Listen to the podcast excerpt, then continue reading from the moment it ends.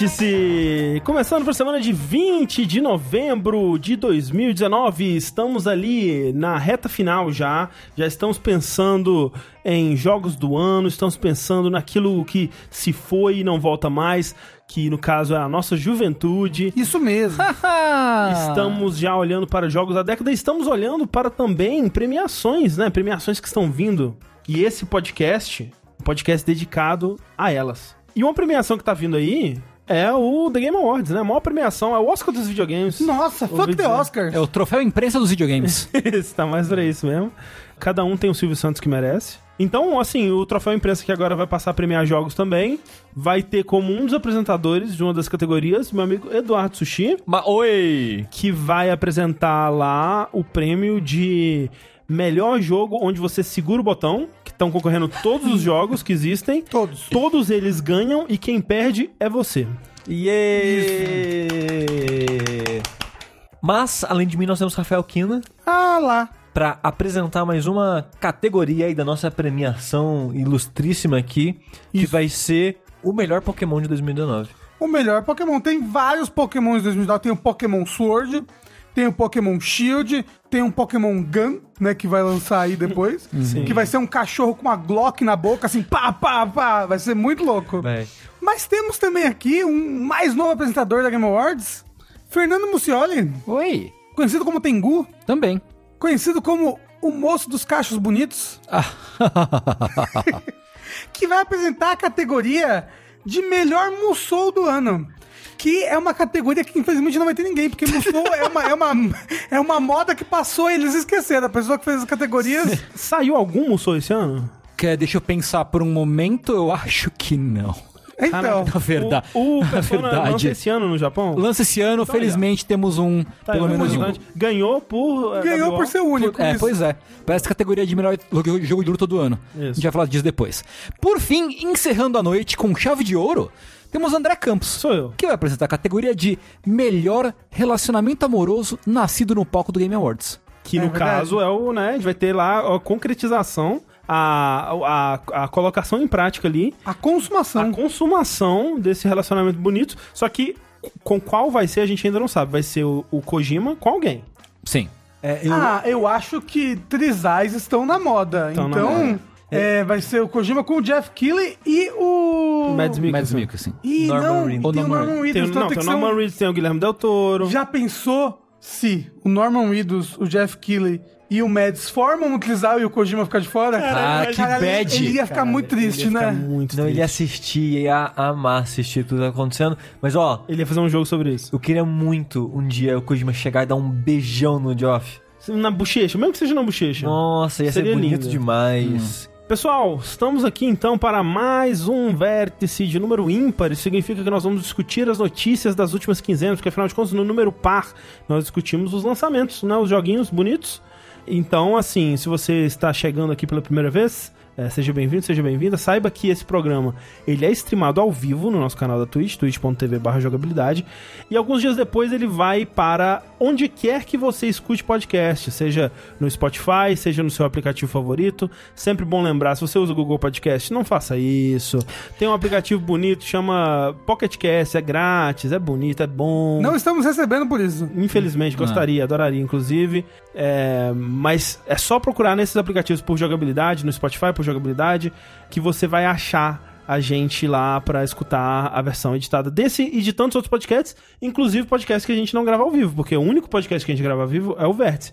Mas nós temos o Dash, nós temos o Linha Quente, nós temos o Fora da Caixa, nós temos o podcast bônus, né, agora que nós distribuímos através dos grupos do Discord e do Facebook para os padrinhos que fazem parte desses grupos, né? Tem bastante coisa aí, né? Sempre bom lembrar. Reforçando que a jogabilidade é um projeto que se mantém vivo graças à ajuda, colaboração generosíssima de pessoas como você, você mesmo, Silvanete, Marcos, pato pacato. milhomes, é, e tantos outros que graciosamente ajudam todos os meses aqui é, o jogabilidade nas nossas campanhas, tanto no Padrim, quanto no Patreon, quanto no PicPay e aqui também na Twitch. Não esqueci nada, né? Acho que foi isso aí. É isso, é isso. Então, muito obrigado. É, se você contribui a, é, em certo é, tier, você tem acesso a esse conteúdo extra, que é o nosso DLC, o Delícia, o podcast é, adicional e exclusivo do Não Jogabilidade. sei se você pronunciou errado, é Dilissa. Dilissa, perdão, Dilitha! É, e também acesso aos nossos grupos, os nossos Jogabili Clubes, tanto no Discord quanto no Facebook. É verdade. Quanto no improviso. Isso. Lembrando também, duas coisas na verdade. Nós temos camisetas à venda. Se você acessar jogabilidade.de barra camiseta ou camisetas, você consegue comprar lá o modelo jogabilidade, né? Que é o nosso logo em tipografia assim. E também o modelo Nerditude Gamer, que são é, ambos muito maravilhosos. Algumas pessoas já estão começando a receber as camisetas, que é sempre muito legal. É verdade, mandando mensagem pra gente, que é Mandando legal. foto. Sim. Se você estiver comprado, se você tiver comprado uma camiseta e tá recebendo ela agora, ou já recebeu, ou quando você receber, manda uma foto sua usando. Sim. Manda fazendo um, um hang loose, um mini hang loose de pé assim. Quem sabe? Quem sabe a gente não recebe essa foto, fica muito feliz. Outro aviso, durante a jogabilidade a gente fez uma promoção, né, Pra ver se a gente conseguia alcançar uma meta e o, o resultado dessa meta seria um sorteio de um console, né, de um Switch, Isso. de um PS4 ou de um Xbox é, One A S. escolha do, A escolha do, premiado. Exato. Infelizmente, né, obviamente não, as, as pessoas não podem participar agora mais, né? É. Já passou é, a- o, o período, mas para as pessoas que participaram, que fizeram seus apoios durante aquela época, o, o sorteio vai acontecer semana que vem durante o vértice. Muita gente estava em dúvida de quando ia acontecer. A gente queria ter feito logo depois do Jogability Day, mas quando a pessoa faz o apoio no padrinho, ela pode escolher uma data de vencimento. E muita gente escolheu para o final do mês. Então a gente está esperando todas as pessoas poderem participar, né? Porque seria injusto se a pessoa colocou para o final do mês o apoio dela não contar e ela não participar do sorteio. A gente quer que todo mundo participe. Então, semana que vem, no Vértice, Vértice. a gente faz o sorteio e a gente vai descobrir quem ganhou o console, seja lá qual for. Isso. Posso fazer um merchan? Pode fazer um mexão. É, eu queria falar que o Bruno, meu marido, lançou uma zine nova de Monster Hunter Olha aí. pra mostrar o nosso amor por Monster Hunter, É. que o nome é Stars at Our Backs, e tá no brunofreire.iluria.com. Bonito. Mostrando que, assim, o jogo nem precisa ser bom pra gente gostar, né? Ai, pai, você pare com isso. Se É. ele fizesse uma, uma, uma ilustra de Red Dead Redemption, Aí aí, seria- sim seria, né? Aí é. Qualquer coisa, mas, Isso. porra, é Monster Hunter, não é qualquer coisa, não. É, é coisa ruim, no caso. Ai. Antes da gente ir para as notícias, nós temos aqui um recado patrocinado dos nossos amigos do Promobit. Promobit que já anunciou com a gente no passado e agora, a época de Black Friday, tá aí é, anunciando, né? Se você escuta o podcast brasileiro, você deve ter ouvido spots do Promobit aí, porque eles estão anunciando em dezenas de, de podcasts por aí.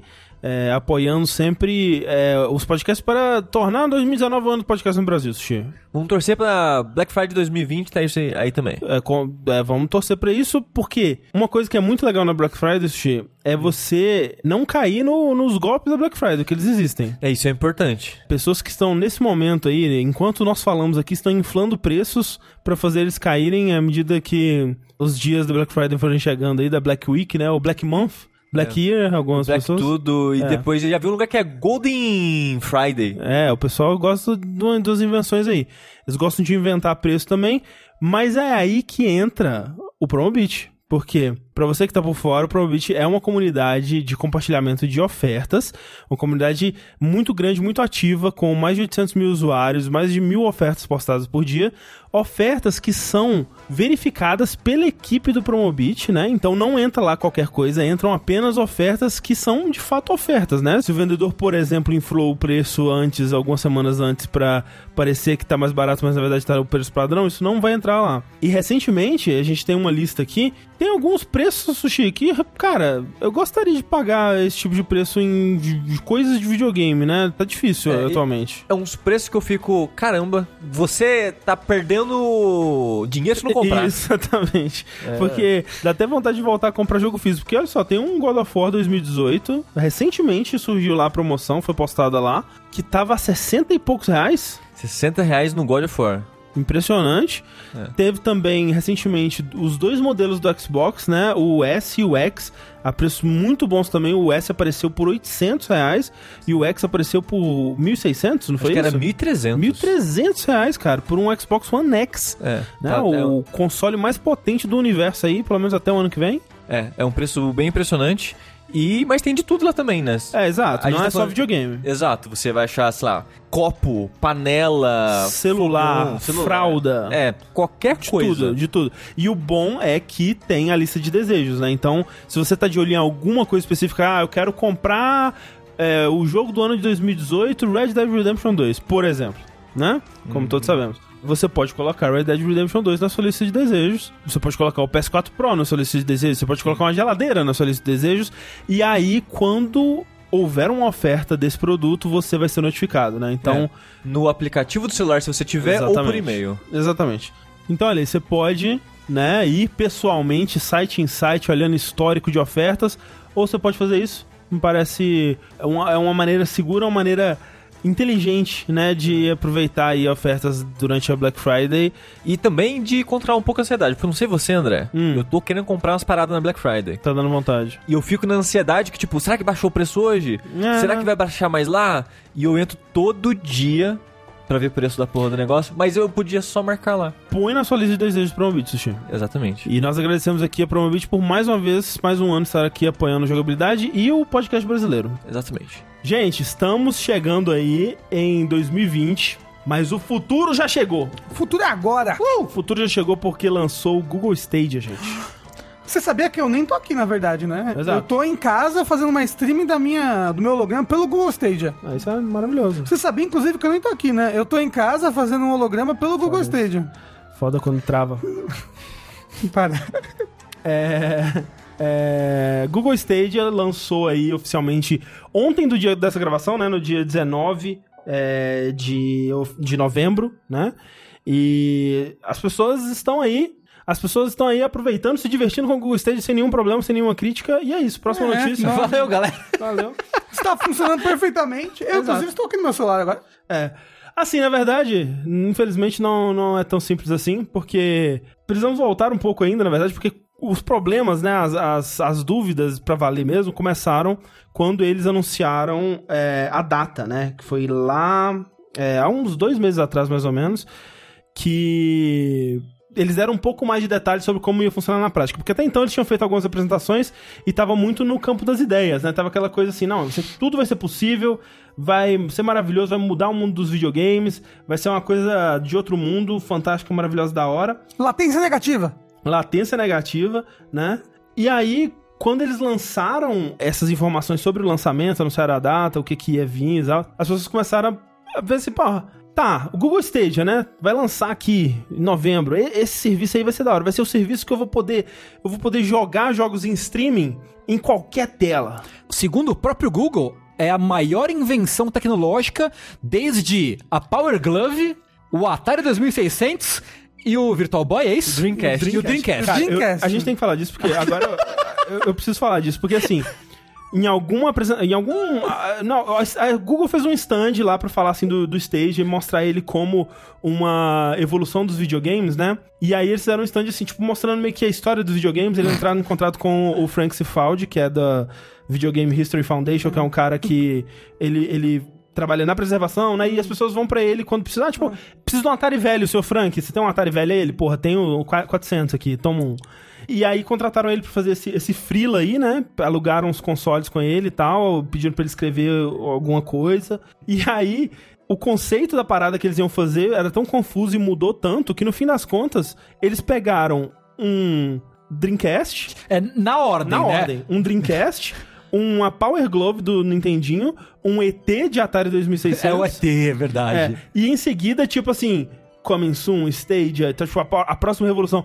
Eles pegaram três coisas que fracassaram. isso. pra Em, ordem, em ordem inversa. Uma ordem que não tem absolutamente nada a ver. E, e a próxima coisa é o Stadia. Vai ser maravilhoso.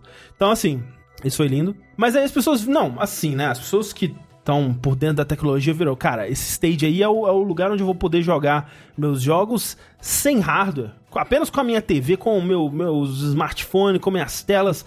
Qualquer lugar que eu estiver, eu vou poder acessar ali os meus jogos através de streaming. Uou! É o futuro chegou. Bom, não é bem assim, né? O senhor, o senhor Stadia disse. Você, né, nesse, nesse lançamento, você vai poder, é, em TV pelo menos, você só vai poder usar em TVs que tem o Chromecast Ultra, né? Veja bem, não, não, o lançamento vai ser mais limitado. Aí a pessoa fala, não, mas tudo bem, porque eu vou poder jogar, né, esses jogos aí. Vai ser da hora de jogar um, um jogo de console no meu celular. É, o futuro, o futuro chegou. E aí, não, não é bem assim, né? Você vai poder jogar se você tiver o Pixel, né, que é o, o celular do, do, do Google aí. Mas tudo bem, pelo menos eu vou poder usar o meu controle favorito de PS4. Uou, adoro o controle de PS4. Calma lá, meu jovem, não é bem assim. No, nesse lançamento você só vai poder usar, pelo menos é, fora do PC, né? Se você estiver na TV ou no celular, você só vai poder usar o controle do Stadia, né? Que é o controle que vem no Founders Pack e tudo mais. E aí as pessoas ficaram, ué, mas tá, tá esquisito isso aí, né? Tá uma coisa meio. É uma coisa limitada. que era pra libertar. É, tá tão limitado. Tá aprendendo tanto, né? É. Mas, velho, não era nem o começo da merda, né? Porque no dia 13, agora, eles fizeram o AMA. E assim, basicamente todas as promessas, fora você vai poder jogar jogos por streaming, né, nesse serviço. Fora isso, basicamente tudo que eles tinham dito não tá no lançamento do Stadia. Então, por exemplo, Stream Connect, aquele lance de você ter é, duas telas, né, na mesma TV, tipo, você vai streamar duas instâncias do mesmo jogo na mesma TV, caso você queira jogar um jogo é, em co-op local que só seria possível em co-op online, por exemplo. Aí streama duas instâncias do Gears of War, por exemplo, ali. Se bem que Gears of War tem split screen, né? Mas enfim, hum. entenderam. Isso não vai estar tá no lançamento. O State Share, né, que é aquela coisa de você poder dar um quick, quick save do jogo e compartilhar isso, que para mim era uma das coisas mais interessantes do, do jogo, que permitiria umas coisas muito curiosas de serem feitas, sabe? E, e assim, mesmo por diversão, pareceria algo legal de experimentar. Tipo, eu, eu, eu gostaria de pegar, por exemplo, o save do sushi no final de Disco Elysium, por exemplo, só pra ver o personagem que ele criou, jogar um pouquinho com o personagem que ele construiu até aqui, por exemplo, sabe? Uma coisa assim. Mas não vai estar no lançamento isso. Achievements tem, mas a gente não fez a UI ainda para mostrar eles. Então você vai conquistar os achievements, mas eles não vão aparecer na tela. É, conta familiar, né? De você poder é, compartilhar os seus jogos com a sua família, com seus filhos, sua esposa, seu esposo, etc. Ainda não. Todo mundo vai ter que comprar o próprio jogo se quiser jogar e fazer contas é, separadas. Lembrando que no Stadia, não é que você paga uma assinatura nem nada. Você compra o jogo. É. E aí você streama o jogo. Você não baixa o jogo. Não é, é. método Netflix, né? É, é como sim. se fosse um Steam, só que você não tem o jogo é. físico no seu HD, é só por stream. Exatamente. Físico no seu HD. É, assim, é, ele tá lá. Ele, é, os dados estão lá. Os dados estão na sua casa. O... Saber que o Switch também tem achievement, só que eles também são secretos. É. Você libera, só que ele não mostra pra vocês, você também não consegue ver. Tá aí. Ficou é o futuro. É o achievement do seu coração, É, apenas. por isso que no Luigi's Mansion 3 você vê o achievement, porque ele vê fantasma. Isso. Isso. É isso aí. Mas aí, crowdplay, que é aquele lance de você tá vendo alguém jogar e aí você clica num botão e entra no jogo dele. Não tá disponível. Bud Pass, que é o lance de quem comprou a Founders Edition e aí você poderia compartilhar o jogo, por exemplo, Destiny ou algum outro jogo com um amiguinho que não tem, que não comprou o jogo, mas ele vai poder jogar multiplayer com você. Ainda não tem disponível. Assistente por voz, o lance de você falar no controle, tipo, Google, me ajuda com a fase 3 do Sonic. é, não tá disponível também. É, você já tem um Chromecast Ultra? Foda-se, porque o único Chromecast Ultra que você pode usar é o que vem no Founders Edition do Google Stadia, porque ele tem um firmware específico para funcionar com o Google Stadia, que a Google ainda não lançou no, nas outras, é, no, nos outros é, Chromecast Ultras ainda.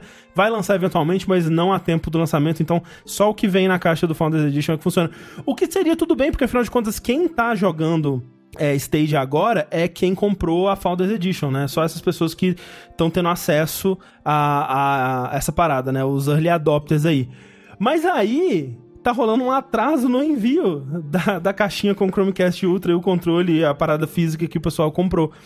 Eles podiam enviar pela nuvem, né? Poxa Exato. vida. É, assim, essas pessoas ainda, elas ainda vão receber uma chave onde elas vão poder jogar pelo PC, né? Porque pelo PC ela consegue ligar qualquer controle e não precisa de nenhum dispositivo para plugar ali. é só você ter o browser do, é, do né, Chrome ali. É, e você já consegue é, jogar, mas assim, É engraçado isso do, das entregas estarem atrasando porque eles venderam menos do que eles esperavam, né? Sim. E ainda assim tá atrasando tudo. Não, e pra você ver como que tá tudo muito em cima da hora. E aí eles fizeram nesse EMA, o, um dos desenvolvedores, ele, ele chegou assim pro, pro um cara que tinha feito essa pergunta, e ele falou assim, é, vai atrasar, a gente vai entregar ah, na ordem do- dos pedidos, né? Tipo, se você fez um pedido depois, a gente vai é, entregar depois.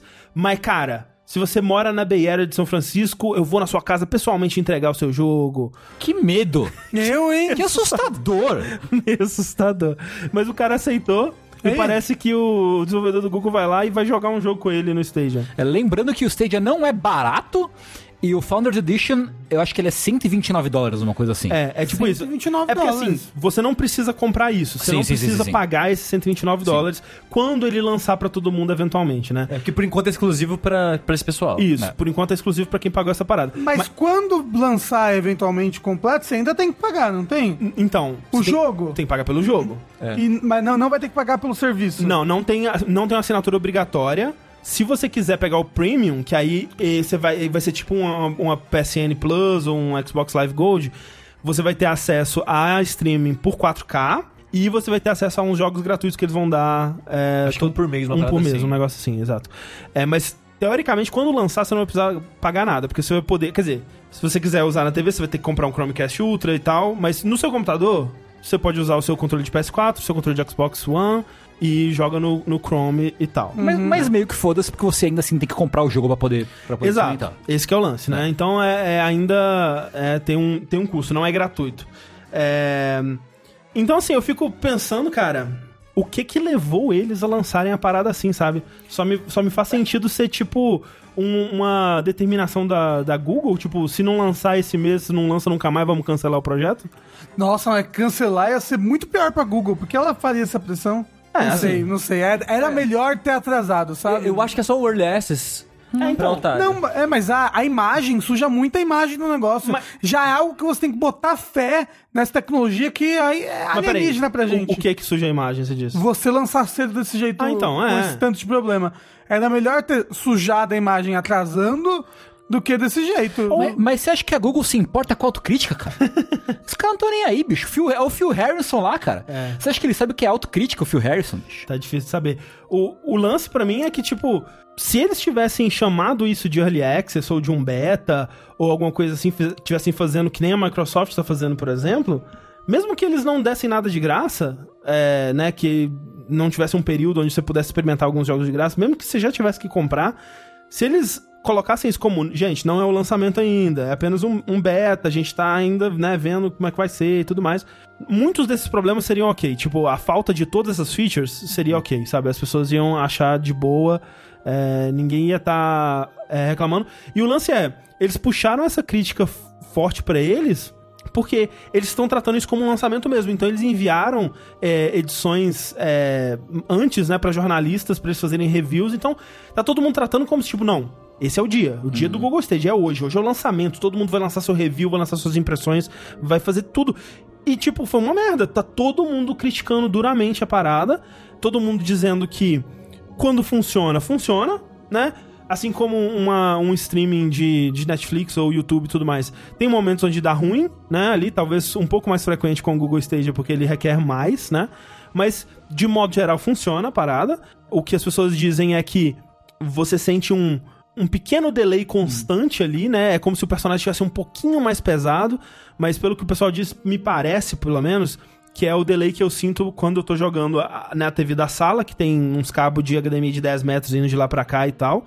Com a, diferença de quando eu tô no meu monitor ali, que é um milissegundo de delay e aquela porra toda, né? Ó, vou te falar que tem jogo que nessa TV aqui é quase injogável. Então, tem alguns tipos de jogos que provavelmente vão ser injogáveis no Stadia, Uhum. né? Tipo, eu não vou querer jogar um Rock Band no Stadia, por exemplo, né? Jogo de luta. Eu- é, então, as pessoas falam que, né, você não vai participar de um campeonato no Stadia, mas pra você jogar o modo história do Mortal Kombat 11, por exemplo, é ok. Mas aí, pra mim, o jogo tem que ser muito mais barato pra mim querer comprar É, no então, Stadia. né? Isso sim. que é foda, cara. Porque, tipo, vamos supor, eu quero jogar, lança Dark Souls 4. É. Eu não vou querer jogar ele com um delay nenhum. Então, é- isso que é foda, porque eu, eu- a- a- toda a questão ela vem do lance que, tipo, com certeza tem algum motivo muito forte pra isso, mas por que, que eles não fizeram o método Netflix, né? Parece, do nosso ponto de vista, parece uma péssima decisão. Né? Porque todas as vezes que esse tipo de serviço existiu no passado, seja com Live, seja com Gaikai, seja com PlayStation Now, foi nesse, nesse, nesse método, né, de pagar uma assinatura e ter acesso a uma biblioteca que ela pode não ser fixa, mas né, é uma biblioteca ali, né, que você tem acesso a um número X de jogos. Porque parece fazer muito mais sentido pelo nível de experiência que você tá tendo, né? Porque, tipo, se eu tô pagando 60 dólares por um jogo, eu quero uma experiência de 60 dólares seria como exigir, por exemplo, que eu pagasse por um por o, mesmo valor que eu pago por um filme de Blu-ray, por exemplo, para ter uma experiência Netflix, né? E, e, não faz muito sentido, né? O, o entusiasta do Blu-ray, o cara que quer ter a experiência do Blu-ray, ele vai lá e paga pelo Blu-ray, ele vai ter uma experiência muito mais nítida, muito mais é, agradável, muito mais é, bonita, né? Do que quem, quem vai jogar Netflix. Para a maioria das pessoas não faz diferença. Só que para muita gente vai fazer. E para pessoas como a gente, que gosta dessa, dessa fidelidade, dessa, dessa resposta é, instantânea né, da, da coisa na TV, faz muita diferença.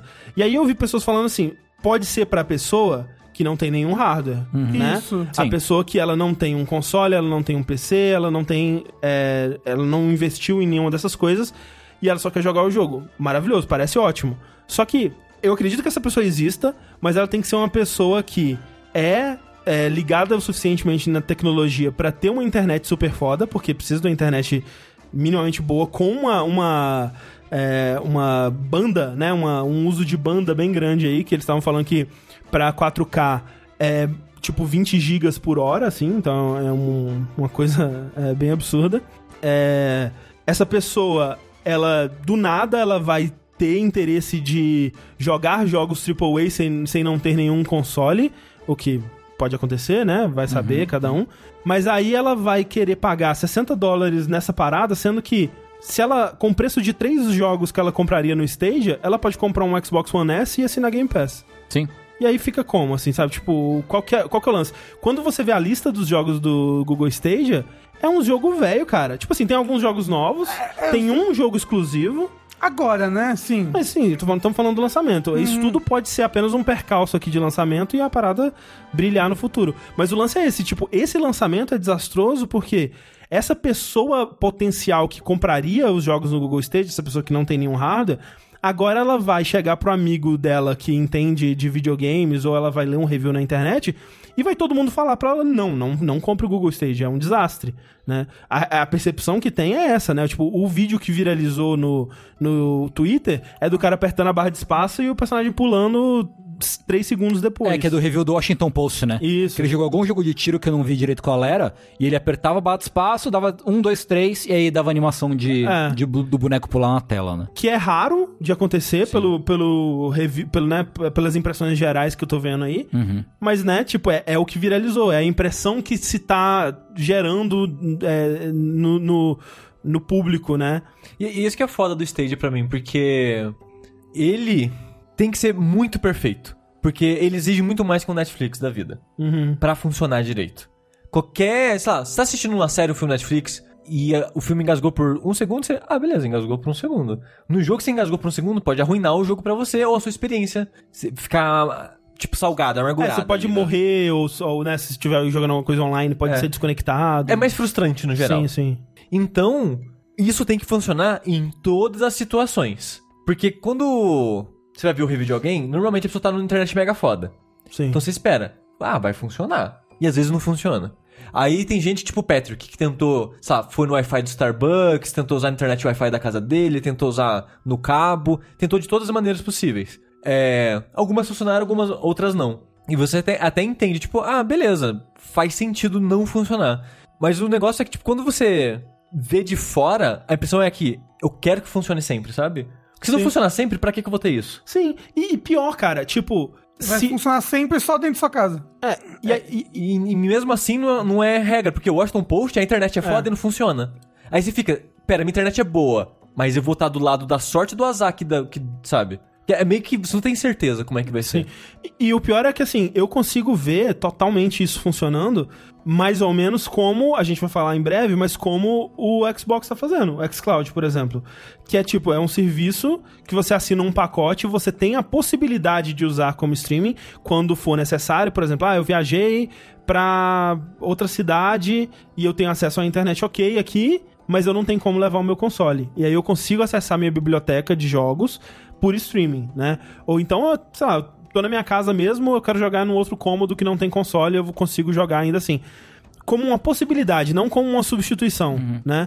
Eu consigo ver o streaming de jogos, ele sendo um grande sucesso pela conveniência. Porque você abre mão, às vezes, da melhor experiência pela experiência mais conveniente Sim. né? Então você não vai ter a- a- o melhor gráfico, porque o pessoal já falou que você consegue ver claramente os artefatos de compressão de vídeo na tela, você consegue ver, é, né, quando a tela é, é, tá, tá preta, especialmente, né, o pessoal tá falando, a introdução do Red Dead 2 é horrível por isso, porque, tipo, é super escuro e fica passando neve. Então é horrível pra, pra compressão de vídeo e tal, e fica muito feio. É, você tem esses problemas, né, do, do, do delay e tal, mas você acaba relevando eles porque é tão conveniente, né? Tipo, eu tô aqui com o meu celular, joguei um pouquinho de um jogo de console aqui e foi da hora, né?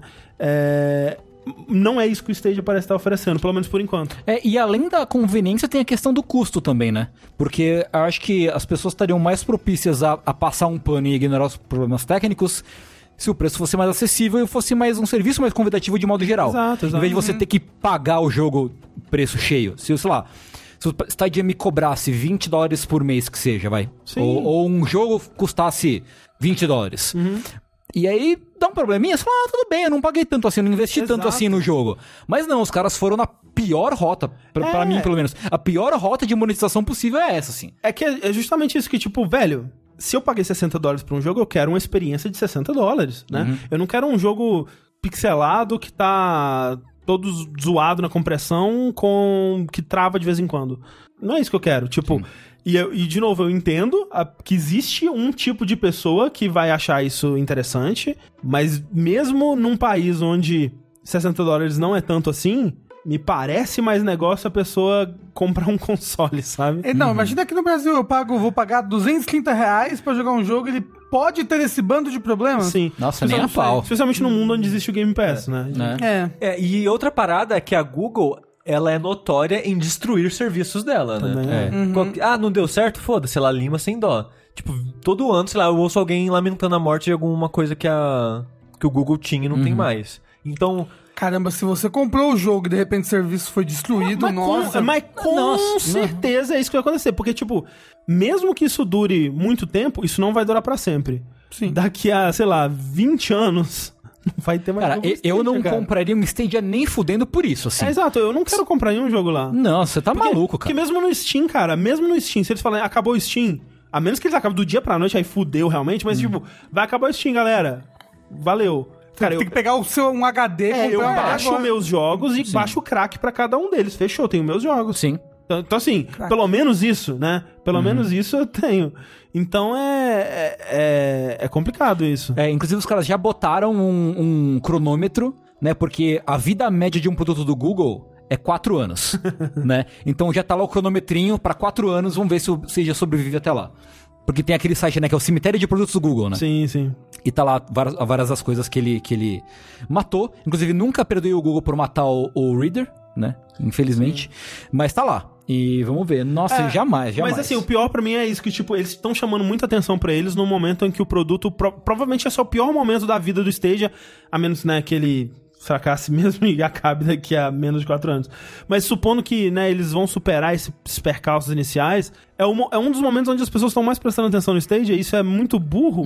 Tipo, eles É tinham que ter feito um lançamento bem tímido, uma coisa, vamos lá, um beta, vamos fazer uma coisa mais, mais de boa aqui pra, né, a gente é, é, superar esses percalços, esses, esses desafios iniciais, e aí a gente faz um grande lançamento depois, né? É, por mais que é, eles possam ainda se recuperar, acho que vai ser muito mais difícil. Mas vamos ver.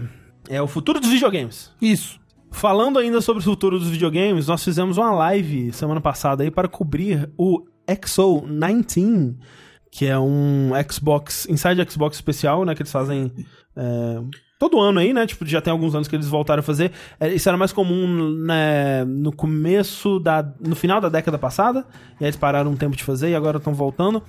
É, e, cara, esse foi dos que a gente cobriu, dos que eu lembro de ter assistido, esse foi o melhor. teve bastante coisa anunciada, teve bastante novidade, né? Geralmente essas inside Xbox é tipo assim, galera, a gente vai falar disso aqui e é isso aí. Tipo, não tem surpresa, não tem anúncio geralmente. Eles às vezes mostram um gameplay novo, né? Que nem rolou do com Gears e tal. Mostrou tipo um gameplay de uma coisa nova que a gente não tinha visto, mas anúncios mesmo assim não, não costuma ter, pelo menos nos que eu assisti. Sabe o que costuma ter, André? O que costuma ter? Uau! Isso. Uou! Pessoas gritando Yeah. com muita educação porque são lords Uou, britânicos. Parabéns! Tá, clac, clac, clac, clac, clac, Todo mundo assim, ó. Todo É mundo isso. com palmas diplomáticas. Gente, parabéns, Xbox. Isso. Que no caso esse ano rolou em Londres, mas as pessoas ainda estavam gritando, hein? Queria dizer. As pessoas estavam gritando em inglês britânico. É. E esse- a gente teve algumas novidades. A gente teve um Chique! anúncio do novo jogo da Rare, que chama-se Everwild. A gente não tem muita ideia do que, que vai ser o jogo Vai exatamente. ser um Breath of the Wild com um animal. Isso. E com olhos bugalhados de desenho animado. Isso. É, o, que, o que o trailer mostra, um trailer rapidinho, de, tipo um minuto assim, mostram é, tipo um grupo de três pessoas andando por um mundo muito bonito, parece um mundo aberto mesmo, assim, onde você pode explorar e, e o caralho a quatro.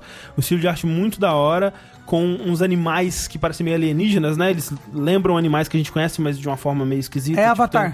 tem- é, tem um, um servo, um viado com o pescoço comprido e na cabeça, em vez de chifres, ele tem umas pétalas de, de flor, assim, que abrem. Que abre e formam algo que parece um chifre. E forma, é, é como se fosse um chifre de pétalas, é muito da hora. Isso. E aí a gente vê esses personagens andando, né, às vezes em stealth, às vezes livremente na floresta, assim, e parece que vai ter alguma coisa com esses animais, né, seja de domar eles ou de capturar, vai o Pokémon do, da Rare, né? Uou! É, eu, eu, eu acho que é mais um jogo de exploração da natureza mesmo. Eu acho que É. não- talvez não tenha nem combate no jogo. Talvez. Não, não, não. Agora vai ser um Pokémon da Rare. Eu já, eu já comprei essa ideia já. Isso, Ou botar os viados pra lutar tudo. isso. Porque te- parece, né, eles dão- levam a entender que vai ser alguma coisa de multiplayer, né? É, eu Porque acho- mostram sempre três pessoas. né? É, eu acho que vai ser uma pegada meio. Breath of the Wild? Um Dark piratas. Souls? É, Sea of ah. Sea of Sea of Thieves. Eu acho que vai ser uma parada meio Sea of Thieves, só que em vez de você ser pirata, você vai ser meio que um explorador da natureza, vai Sim. andar com seus amiguinhos, se aventurar, achar cavernas, lugares, animais. Mas eu acho que vai ser muito mais um jogo disso mesmo, de descobrir esse mundo acompanhado dos seus amigos. Acho que não, hein? Acho que vai ter uns tiros, umas ação. Não, pode Eu ter. Jogar a bomba no, no, Eu viado a pétala. faca no pescoço Não. do viado, assim. Sim, com certeza. Eu não, Cortar as pétalas pra fazer uma armadura. Eu acho. é, não duvido que no final tenha isso, mas acho que o foco é- vai ser mais isso de explorar e, e se aventurar. Vai ser cortar as árvores e tudo. Você é tipo um magnata da destruir, indústria, tá ligado? Passando uma ferrovia no meio da floresta. Ah, O objetivo do jogo é transformar tudo num estacionamento, tá ligado? Pô, construir um subway. Pff, Gosto. Aí você zera. É isso que é o jogo. É, mas assim, de qualquer forma, o jogo tá bem no começo ainda, né? Eles falaram que é bem early, assim. E então, né? Assim, eu, eu consigo entender o propósito deles anunciarem agora que a Microsoft tá muito nessa de falar, gente, a gente tá fazendo as paradas, hein? Porque ela tá nessa de, né, comprando os estúdios, colocando todos os estúdios pra fazer jogos exclusivos. Gente, a gente vai ter exclusivo, hein? Confia aí, aguarde confia que vai, vai ser aqui o no, a próxima geração é aqui com, a- com nós. Então é, faz sentido, né? Por mais que a gente nem sabe o que, que o jogo é. Eu acho que é inteligente eles mostrarem que eles têm coisas no forno, né? Então tá aí o novo jogo da Rare. É, nós também tivemos o novo jogo da Dontnod. É verdade. Que a, a Dontnod é a empresa que recentemente lançou aí. Remember Me. E isso. Isso, que ninguém lembra. Desculpa. Dontnod lançou Remember Me? Sim. Que jogo? É do Há Remember muito Me. tempo atrás. Foi antes do Life É da, é, eles lançaram com a, a Capcom lançou o jogo. Ah, e aquele que você é uma menina numa cidade futurista, não é? Nossa, memórias ninguém tal. lembra desse jogo. Pois É é. realmente muito sarcástico. Essa é a piada. É, a Dontnod é a criadora de Life Strange, né? Sim. E de, obviamente, do mais famoso Remember Me. E Vampire. Não, Vampire é o mais famoso, pelo amor de Deus. Todo mundo conhece Vampire. Aquele lá, o antigo? Não, Aquele? o Vampir, sabe? O. Ah, nossa, nossa, tá difícil, hein? Mas bem, o negócio é, apesar... Ela é a empresa de Life is Strange. ela é, apesar disso tudo, ela é muito boa em fazer Life Strange, certo? Sim, é, é o que dizem. Então elogiando bastante Isso. a segunda temporada. Isso, é. A primeira é legal, né? Tem muitos fãs por aí. Aham. Eu não gosto muito do final, mas tudo bem. E a Life Strange 2 aí tá sendo bem elogiado. E eles anunciaram um novo jogo na pegada do Life Strange. Só que em vez de ser publicado pela Square, é publicado pela Microsoft. Exato. Olha vai- só. Vale lembrar, Ou seja, se esses personagens entrarem no Smash, vão ter mais de duas músicas. é o exclusivo também, né? Pra, pra Xbox É e por- PC, no caso. É porque a Square agora tem o quê? The Quiet Man. É, Isso. que não Então não mais. precisa, né, de Remember Me. De, não precisa de Remember Me. Não precisa de Life is Ninguém Strange. precisa de Remember Me na verdade, na verdade.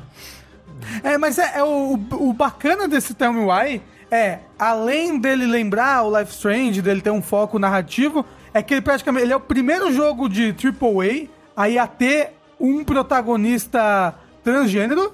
Sim. Né, você joga com um homem trans no jogo, e, pelo visto, joga com ele e com a irmã.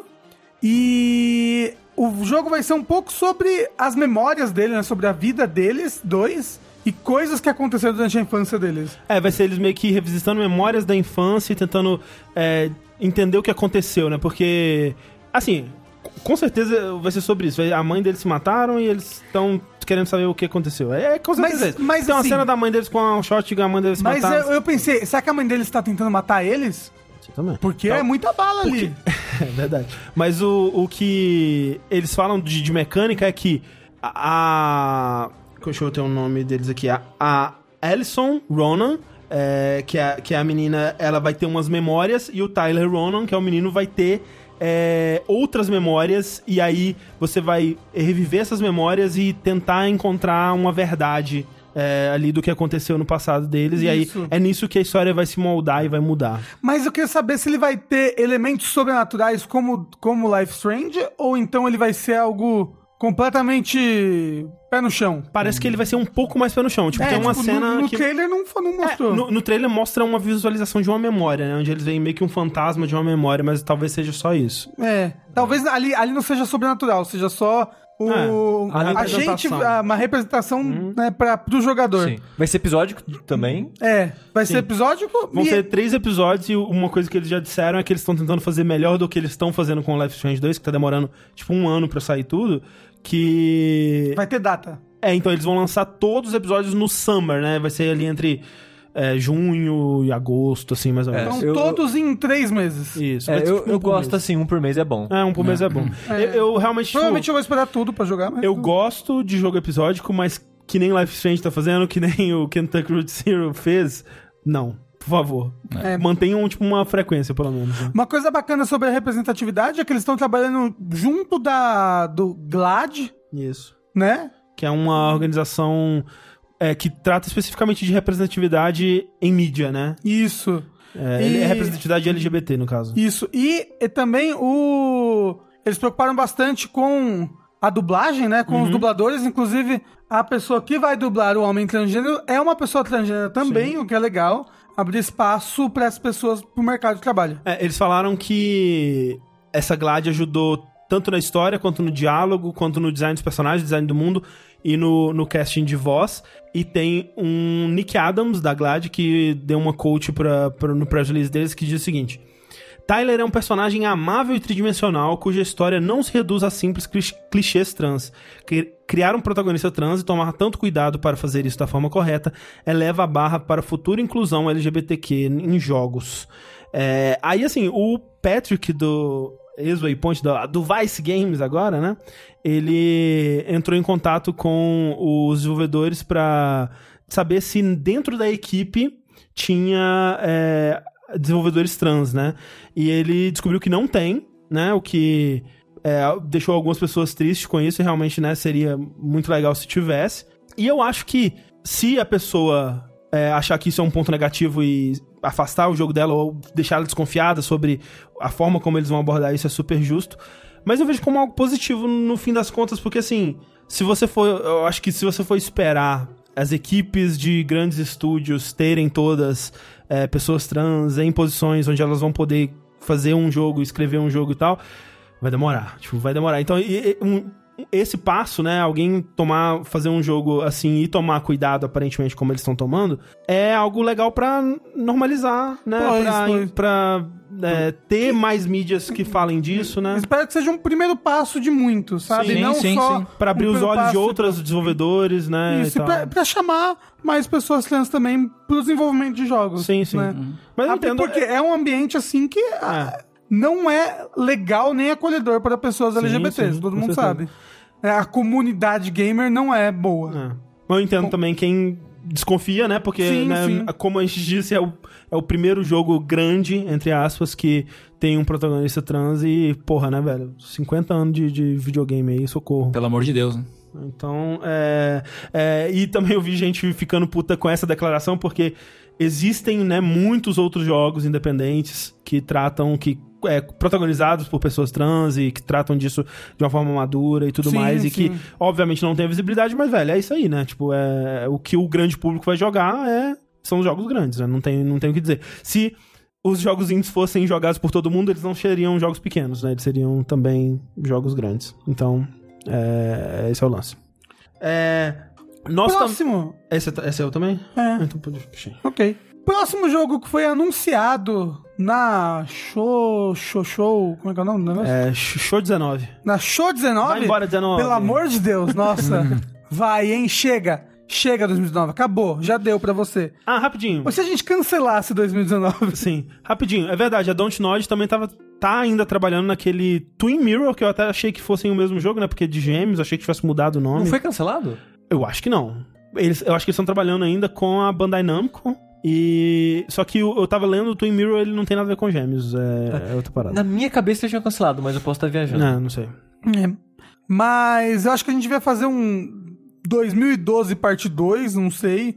2012 você achou bom? É 2012 pra mim foi um ano bom, 2011, 2011 foi um ano muito bom. 2015. 2015. Rafa, Não, 2015 não foi bom não, hein? Não. Você, tá, você tava É, foi- magro é, em tem que- 2000 em 2011. Eu emagreci em 2011, Ah, então, 2012 então foi por magro. isso que ele quer Por isso que é bom. É, não, tem que ser antes de 2013 mesmo, né? É verdade. É, não. Depois ficou, foi terrível. Mas bem, 2002. O Brasil ganhou a Copa. 2002, Caralho. Todo mundo era feliz. é, Japão, lembra a gente de noite assistindo a Copa? Que loucura. Assim, ó, o país tá na merda, mas pra mim tá melhor hoje em dia, então continue aí. Tu que 2002? É, Ah, sim, mas é claro. mim, é. Não, mas aí a gente volta e continua com a mesma idade no mesmo lugar, entendeu? mas bem, o negócio é que a Obsidian também anunciou um novo jogo. um novo RPG 2019. em primeira pessoa, Rafa? Isso, que é um, um Fallout, só que passado no Gramado. Na cidade de Gramado, aqui no... Fallout. Gramado. De gramado. Não, é um jogo que você é daquele. Baseado naquele filme. Mentira, eles não falam que é baseado, mas, gente, pelo amor de Deus. É inspirado, É né? o jogo do Querido Encolher as Crianças. Isso. No caso, você vai controlar uma das quatro crianças, que na verdade não são crianças, são adolescentes. Uhum.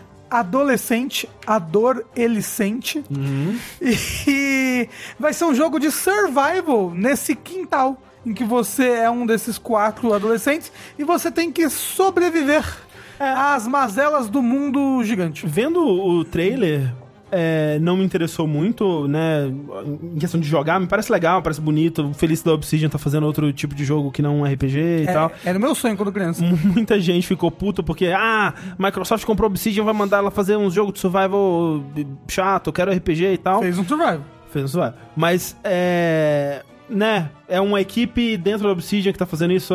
Tem ainda. A Obsidian ainda vai fazer muito RPG, gente. Aí. E, e eles estavam fazendo isso antes da Microsoft comprar. Isso, exato. É, tipo, eles não fizeram isso da noite pro dia, né? É. Mas o que ele tem de legal em relação aos outros survivals é que, primeiro, tem esses quatro personagens, né? Cada Uhum. um. Você vai jogar você e mais três players, provavelmente. Uhum. E vocês. Cada um tem a sua personalidade, a sua historinha, blá blá blá. Provavelmente habilidades únicas. É.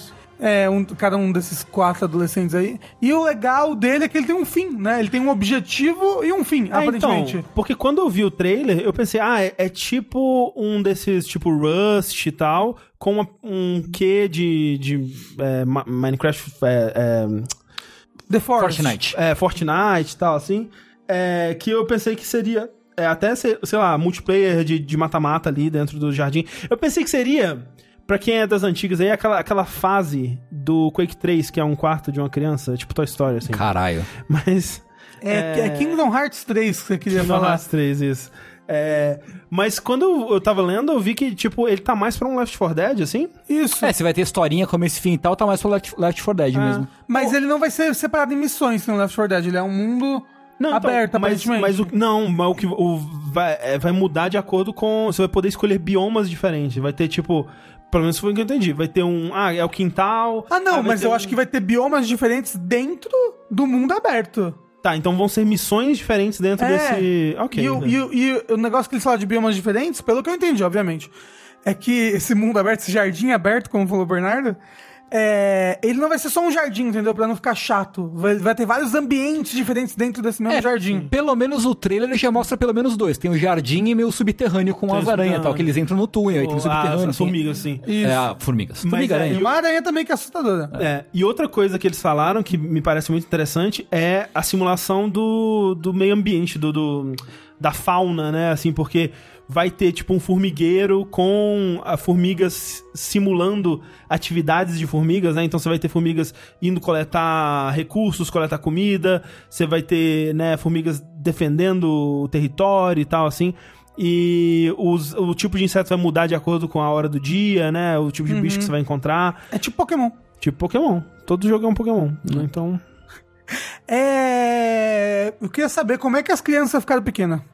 Será que o pai delas é um cientista? Foi isso, com certeza. Elas tomaram a pílula de nanicolina do Chapolin. Chapolin aparece no encerramento verdadeiro. Tem outro nome, né, pra pílula de ah. nanicolina, não é? Não sei. LSD. Não! É uma pergunta séria. Eu lembro que na série tinha dois nomes. Era Ah, provavelmente. pílula de nanicolina e aí em outra tradução era outra coisa. Ah, mas pílula de. é. Pílula encolhedora? Não. Polegarina. Polegarina. Talvez tinha um negócio assim, isso. isso. Mano, a Nicolina é mais legalzinho. É verdade. É de polegar, né? Que ele é o polegar vermelho. Faz sentido. Nós tivemos também um trailer muito aguardado por quem gosta de jogos de estratégia. Pois é. Por falar em hominhos pequenininhos, andando, batendo cabeça é, em cenários gigantescos, a gente teve um trailer de Age of Empires 4. Uou! Uou! Que é o primeiro Age of Empires é, inédito, no caso, desde o 3, que é de 2005. Então, é, quase 15 anos sem Age of Empires. Desde a Nossa. época que o mundo era bom. Pois é, o Age of Empires 3 ele tinha uma temática mais conquista das Américas, aquela coisa toda. O 4 volta pra uma pegada clássica é, do 1 e do 2, com civilizações. Eles já confirmaram algumas das civilizações. é, Mas o foco parece que é maior no medieval. Né? Sim, mas o foco vai ser mais no medieval. E eles lançaram um trailer que parece bem. Ok, isso é Age of Empires. É. Tipo, é Age of Empires. Eu sem, eu sem muito contexto, eu olho e falo, ah, é um jogo de estratégia. Porra, mas Mas Age of Empires era tão bom. Eu amava tanto dois, joguei tanto quando era criança. É, eu joguei bastante. Assim, eu admito que eu joguei mais 1 e eu jogava 1. É que nem eu jogava Warcraft, que era coletando materiais. Quando chegava a hora de lutar, eu não queria, não. É. O jogo já tinha sido O André é anunciado muito em... pacifista. O quê? O André é muito pacifista. Tadinho. É... Um coitado, um coitado. Tadinho. É, é doido porque o jogo tinha sido anunciado em 2017, mas só mostraram a primeira coisa dele justamente agora, né? Então, maldita. Maldita é, é, é, prática dos games de anunciar uma coisa e só É. mostrar anos depois. Não, maldita Acontece. prática dos games de anunciar as coisas cedo demais. É, pois é, justamente. Justamente. Mas acontece. Mas assim, muitas vezes nesse caso a pessoa achava que estava perto de poder mostrar mais coisa, e aí mudou alguma coisa, deu alguma coisa errado, e, né? Mas enfim, tá saindo. Tá saindo é, também o remaster, remake do É, 2. saiu né? também o Definitive Edition do 2, que é o, que é o remaster HD. Então, pra né? quem tem saudade aí, Rafa, joga o 2 então. tá Você no não Game gosta Pass. tanto? Tá no Game Pass? Joga lá então. eu Casa vou- com ele então. Você não é um fodão? O jogo tá sendo feito pela Relic, não pela. Ah, sim. Não pela Ensemble, é pela Relic que o pessoal que fez Company of Heroes e um jogo de Warhammer. Também. Isso. É, os jogos de Hammer são bem elogiados. É, o Pois Company é. of Heroes também na época ele foi uma grande inovação ali no- nos jogos. É. de- Os jogos que já foram. é, Os jogos, perdão. As civilizações que já foram confirmadas, né? São Japão, Império Romano e Inglaterra. Mas aí o Japão ele vai poder lutar contra a Inglaterra? Tomara que sim. Ah, não. No Age of Empires é assim, né? Ah. Tipo, você. O terreno que ele gera é Civilization. aleatório. Ok. E aí é, tipo Civilization. Ok. A- quando você escolhe uma civilização, é quase mais estético do que qualquer coisa, assim. Não, mas cada, cada civilização também tem as seus, os seus poderzinhos, assim, É, as unidades, é, vantagens é. e desvantagens, É, né? mas, mas, tipo assim, todas elas têm o mesmo objetivo, que é tipo, Ah, é. ah, vou construir, você tem que ou vencer todo mundo, ou construir uma, tipo, um monumento lá, tipo, uma, uma das sete maravilhas, sei lá. E aí cada civilização tem uma própria sete maravilha, entendeu? Eu lembro que no Sétima 1 maravilha. tinha um macete que você chamava uns soldados com arma laser. Tinha. Ah, Caralho. não, tinha va- é, não, não lembro, mas no 2 você tinha carro Caralho. com lança-míssel. Tinha- Peraí, tinha como você evoluir na moralzinha sua civilização até ter carro com lança-míssil? Não, não, Ah, ok. não. Era coisa de cheat code. Ok, ok. E tinha o clássico Ululu, né? Inclu- Ololô. inclusive, O no- Ululu é o Pokémon, não é? Talvez. Bom, Caralho, eu tô muito seguindo a temática de tudo é, tudo é Pokémon, É, hoje em dia, isso. é, foi muito engraçado porque durante a apresentação lá da, da Exo 19, a moça que tava apresentando tava com um colar de É verdade. Escrito Ololô, assim. É verdade. Achei, achei simpático. Achei simpático também. Ololô. Falando da civilização do Japão, Sushi, Exatamente, falando de simpáticos, simpaticidade. simpática cidade. O Kiryu é muito simpático. Ele é bastante Pra simpático. quem é do Ah. bem. Do ponto de vista dele. Veja bem. Se eu queria te ver jogando lixo na rua, você tá fudido. Tá fudido, vai ser tipo o super-homem daqueles. daquelas histórias que ele fica. É. extrema direita. Isso. O meu vizinho é um filho da puta falando isso. Deixa eu contar Esse é o pra nome de um novo jogo anunciado. não, Não, não, é mais sim. É a graphic novel Super-Homem, meu vizinho é um filho da puta. Hoje foi feriado, ele resolveu que ia ficar. O primeiro, todo final de semana ele ficou ouvindo música no talo ali na varanda Aham. da casa dele, porque ele não pode ouvir dentro de casa. Não, ele quer compartilhar pode com o comprar mundo. Não. E ele ficar bebendo cerveja e jogando na rua. na varanda, ele bebe a Não é cerveja possível. e joga as Não latas é na possível, rua. não é, é sério, é um animal. Não é possível. Cadê não o acredito. super-homem que faz lobotomia sério. nas pessoas? Não, e o governo não faz nada, Sushi. Mas é um filho da puta, é um filho da puta mesmo. Sabe quem faria, Rafael Kina? Ah. Kiryu. O Kiryu, Kiryu. não, o Kiryu tem certeza que daria um cacete nesse Nossa, cara. mas daí, não, faria ele comer todas as latinhas pelo cu. E agora você, que não tem um PC bom ou não tem um PS4, também vai poder controlar Kiryu e fazer o cara engolir latinhas. Eita. Pegando a lata. E tem uma execução que é assim, né? O Hitmove pega a latinha e começa a socar na cara da pessoa. Você vai poder fazer isso no Xbox o ano que vem, porque Yakuza 0, Kiwami 1, Kiwami 2, que no caso é o remake do 1 remake do 2, vão sair pra Xbox e pro Game Pass. Olha aí. Fantástico. Então, cara, s- a sua oportunidade aí de jogar Yakuza. Você, ah, não tem PlayStation 4, foda-se, agora você tem como jogar. É no Game Pass, então você nem vai pagar cara pra essa porra. Para, desculpa, vai jogar Yakuza 0. E era no Game Pass só do Sony ou no PC também? Eu acho que é só do Sony, Tá. até onde eu sei. É, mas olha só. Game Pass, né? Que invenção. É maravilhoso. Não É é? uma invenção que vai ficar ainda melhor, André. Assim, tem, tem, tem um negócio aqui que eu queria falar pras pessoas que... Fala aí. Falaram, ó, PC também. Game Pass do PC também. Eita, legal. Porra, aí sim. Maravilhoso. É. O, o negócio do Game Pass é que quando ele coloca jogo, ele faz um estardalhaço, né? Aí coloca no evento, olha, 100 jogos que estão anunciados pra sair o ano que vem, não sei o que lá, blá blá blá. Mas eles nunca falam quando tiram jogos do Ah, Game é? Pass. O que é triste. É compreensível pra Sim. caralho. Obviamente, eles não vão só colocar, porque eles têm que pagar os direitos né, do jogo que tá lá e tal. Faz sentido tirarem. Por exemplo, aquele jogo que eu falei o ano passado, que é bem legal de estratégia do que tem pra Switch, É o Em- Empire. Como é? Kingdom. Kingdom, isso. É. Qua- Quase Empire. É, ele saiu, por exemplo, é o Ninja Gaiden não é Black, é o Black, acho que é o Black. O 1 saiu também. Ah, é? Que triste. Ah, e se você não tem um jogo, você não consegue mais jogar? Digo, É, sim. digo, se você tem um jogo, você ainda Não, consegue não, se jogar? o jogo é seu, É, você é se o jogo é comprado, seu, é seu. Não, não, não, não, não. Tipo, Game Pass. Eu peguei e baixei Você o jogo baixou, na não. época. Você perdeu? perdeu. Ah. Perdeu. É, é triste, gostaria que eles tivessem um aviso, tipo, sei lá, mês que vem o jogo sai, dá, dá um prazo, né? A Sony é honesta, ela fala que vai colocar GTA V e quando vai sair. Sony superior. Cara, Amo as, Sony. pessoas, as pessoas acham que você tá falando de verdade. Eu só queria falar isso porque eu- é a única coisa de ruim que eu tenho pro falar do Game Pass e nem é tão ruim assim. Ah, o pessoal tá falando que no PC avisa se o jogo tá perto de sair. Ah, pelo menos, Menos mal. isso. É. É, mas assim, eu acho compreensível. Eu Não, só mas, acho assim, ruim, meio que, ó, saiu. do O nada. aviso que o Sushi tá falando é, sei lá, um press release ou sei lá. É. quan- Eu não- Se no console, se, se, se na, sua, na sua aba de Game Pass no console e no PC avisa, tá ótimo também. Ah, então ok. É. É, mas o negócio é, já anunciaram. O negócio é que no XO18, 19 na verdade, eles anunciaram mais jogos pro Game Pass. Eles abriram né, o bloco com o Yakuza, que eu acho que é o, grande lançamento. E tem outro também que eles anunciaram separado, que foi Final Fantasy, né? Sim, sim. Que Final Fantasy 7, 8, 9, 10, 10, 2, 12, 15.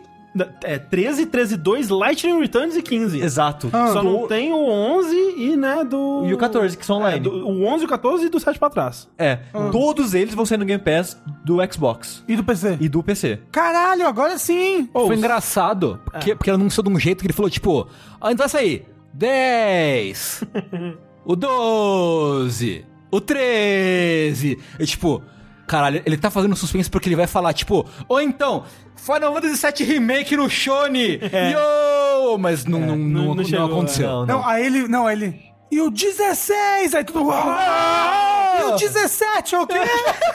Ele, 18! Ei, empolgou já, para. Ó, Felipe Polar falou, o 14 vai pro Shone também. Calma lá. O que aconteceu foi, o Phil Spencer falou que como meta de vida, ele quer o Final Fantasy XIV em um Xbox. Ele falou isso numa entrevista, não é algo oficial da Square, é o Phil Spencer falando que quer que tenha o Final Fantasy XIV E se o Phil Xbox. Spencer quer, ele vai conseguir. É. Porque ele consegue tudo. Amo você, Phil Spencer. Xbox pra sempre, minha vida. Eu acho que eventualmente vai ter. Porque o que impedia era crossplay. Porque o Final Fantasy XIV no PlayStation 4 tem, cos- tem crossplay com PC. Cosplay com PC. Tem cosplay. Sim. E não podia ter, porque a Sony não queria antes com o Xbox. Agora que a Sony já tá aceitando mais, Uhum. no próximo Xbox, certamente vai ter. Red Urban diz, vai ser no 360. É... Mas, cara, olha, assim, é, é que nem. É, é que nem a gente já falou algumas vezes, velho. Eu vou comprar Final Fantasy VIII Remaster, nem fudendo. Mas tá aqui, olha, tá no Game Pass, cara. Isso é muito legal. É, que é, é isso que eu tava falando do, do Stadia. Eu quero jogar um jogo meio travado com delay na minha TV, pagando 60 dólares? Não. Mas me dá na porra do, do, do Game Pass que eu jogo. Uhum. Então isso que eu. é, Porra, é Mas um- peraí, se você precisa ter um Xbox One ou um PC, entendeu? O do Stage eu posso jogar no meu celular agora aqui no Wi-Fi do McDonald's. Será, Rafa? Porque em 2020, Sushi, Oh, meu Deus do céu! 2020, a... A Square... Caralho, Square. A Microsoft vai transformar o Game Pass no PlayStation Now. é isso aí. Que? Só que, Anal? só que ao contrário, porque o PlayStation Now ele começou só jogos por streaming.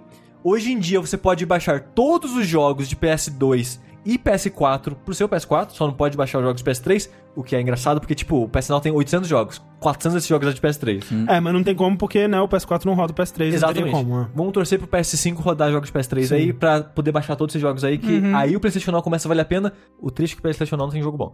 Mas, Tem Escape. É. legal. mas o Game Pass, ele vai ter todos os jogos que já tem no Game Pass, só que eles também vão ter por streaming. É, então, você, na assinatura do Game Pass, talvez eles aumentem o preço pra você poder também ter o xCloud, né? Mas nessa mesma assinatura, você vai poder ou baixar o jogo no seu Xbox PC, onde quer que você tenha, ou jogar por streaming onde você quiser, né? No celular Android, celular iOS, TV, a porra toda, né? Que tenha, sei lá, o aplicativo, né? Mas vai ter latência negativa? Eu acho que não. Aí nós temos que ver. Mas sabe o que vai ter? Todos os exclusivos da Microsoft. Loucura. Lança direto lá. Ouviu, Sony? É bizarro isso, né? É, Assim, o lance... Não, mas isso é muita loucura, gente. Eu não consigo conceber isso, não. É, é muita loucura. Eu acho que vocês estão errados. Porque, no momento, é, o que tá acontecendo é. Tá rolando já um beta desse xCloud, né? Cê é, grátis, você pode. Quer dizer, você que está ouvindo provavelmente não pode, porque é para países específicos.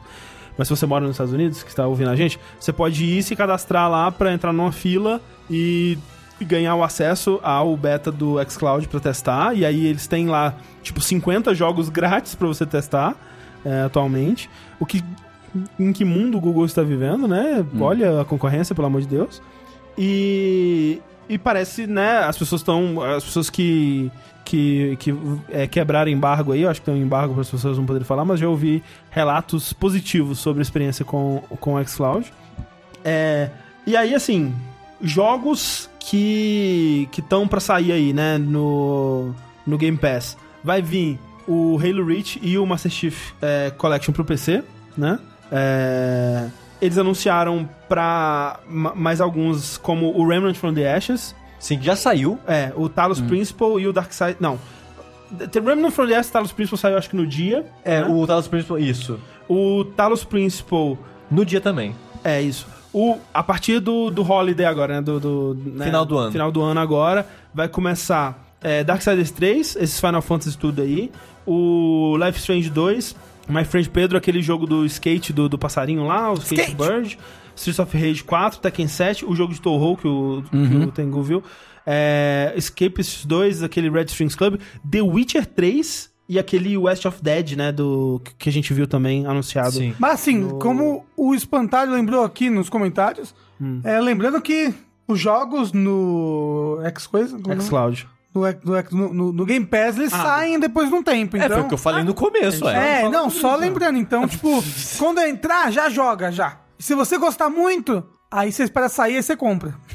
espera sair do Game Pass. É.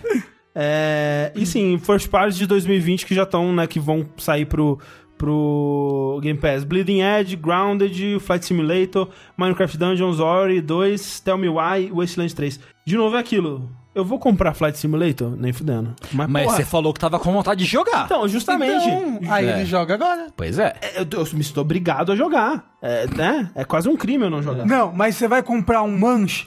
Sim. Você vai pular a cerca do aeroporto pra ser preso lá e assistir os, Sim. os coisas decolar? Por favor. Vamos então para o outro lado do- dos consoles, Sushi, porque está rolando, né, mais reviravoltas ali no, no PlayStation. É, eu acho que a Sony ela tá- ela tá vazando essas paradas de propósito. É. Eu tenho uma leve impressão. Porque a gente não tem ouvido nada da Microsoft e da Sony todo mês, a cada três semanas, tem um novo burburinho de alguma informação diferente.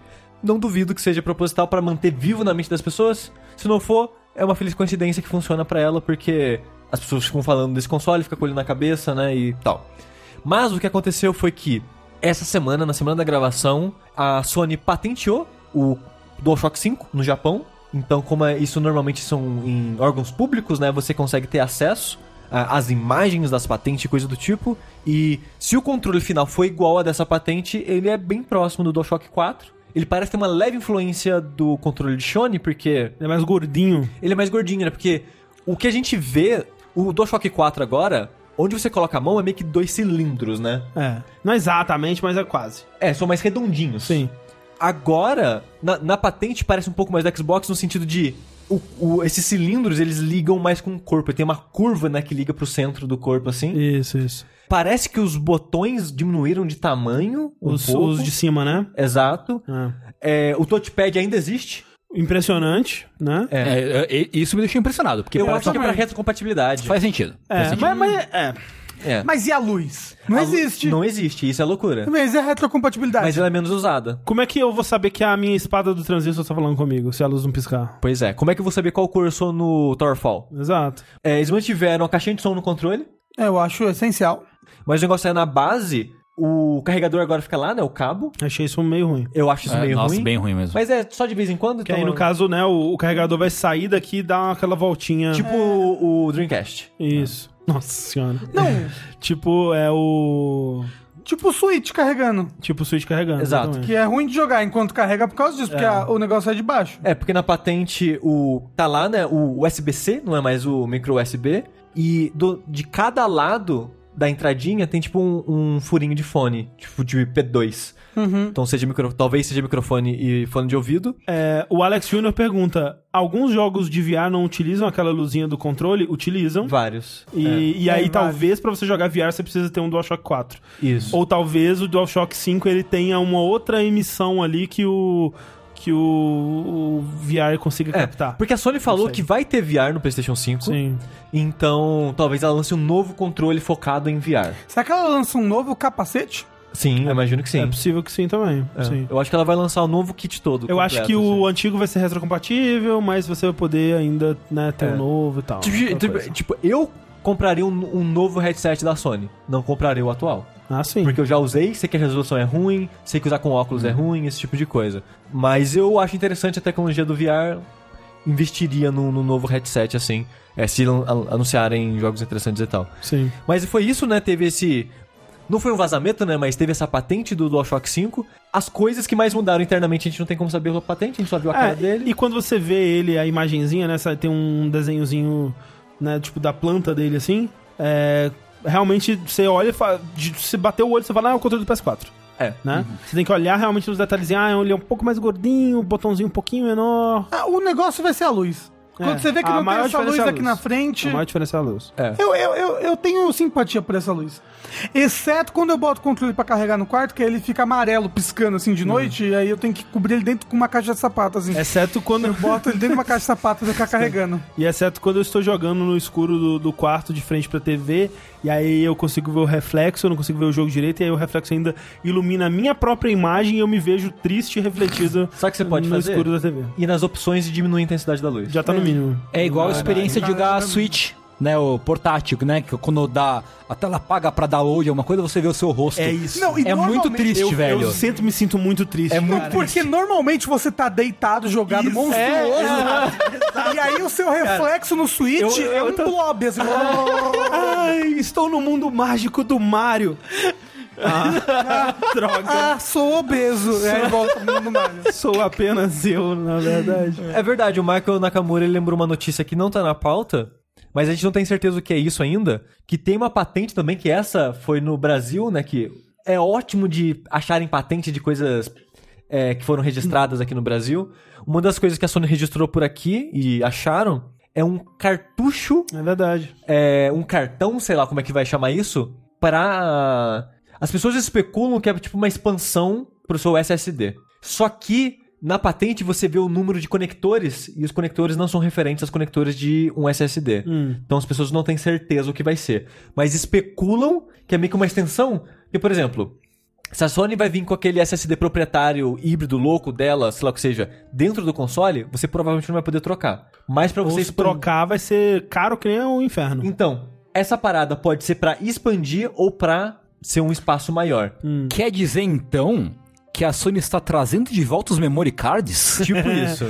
Tem que chamar memory eles- card. Não, Nossa. e ele tem que ter um formatinho do mini memory card. É, Tá é, moda. é. Mas ele parece, tem a imagem, ele é tipo um memory card. Não, mas tem que ser naquela fonte do PlayStation 1 cinza. escrito memory É, card. e aí vem com, vem com um adesivinho pra você colar e escrever o seu nome. Não, escrito 8 mega, apesar de ter mais, mas tem que estar escrito 8 mega.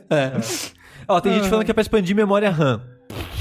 Expandir memória RAM. Isso aí eu acho, eu caramba. acho é bizarro. muito É. mais bizarro. E, e eles estarem pensando nisso já pro começo do console, né? É, seria Seria estranhíssimo. esquisito. Mas é. Outra possibilidade, eu acho bem menos provável, seria pra jogos, mas eu acho bem É. menos Às vezes provável. eles vão lançar um mini, um mini console aqui também. É. Porque pela imagem não dá pra ter noção do tamanho. Né? Então você não sabe se vai ser. Vai ver do tamanho de uma pessoa adulta. É.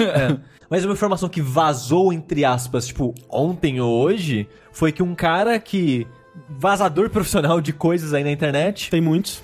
É, ele chegou no Twitter e falou: Olha só, PlayStation 5 vai sair dia 20 de novembro. Tipo, bateu assim, ó, 20 de novembro e vai custar 500 dólares.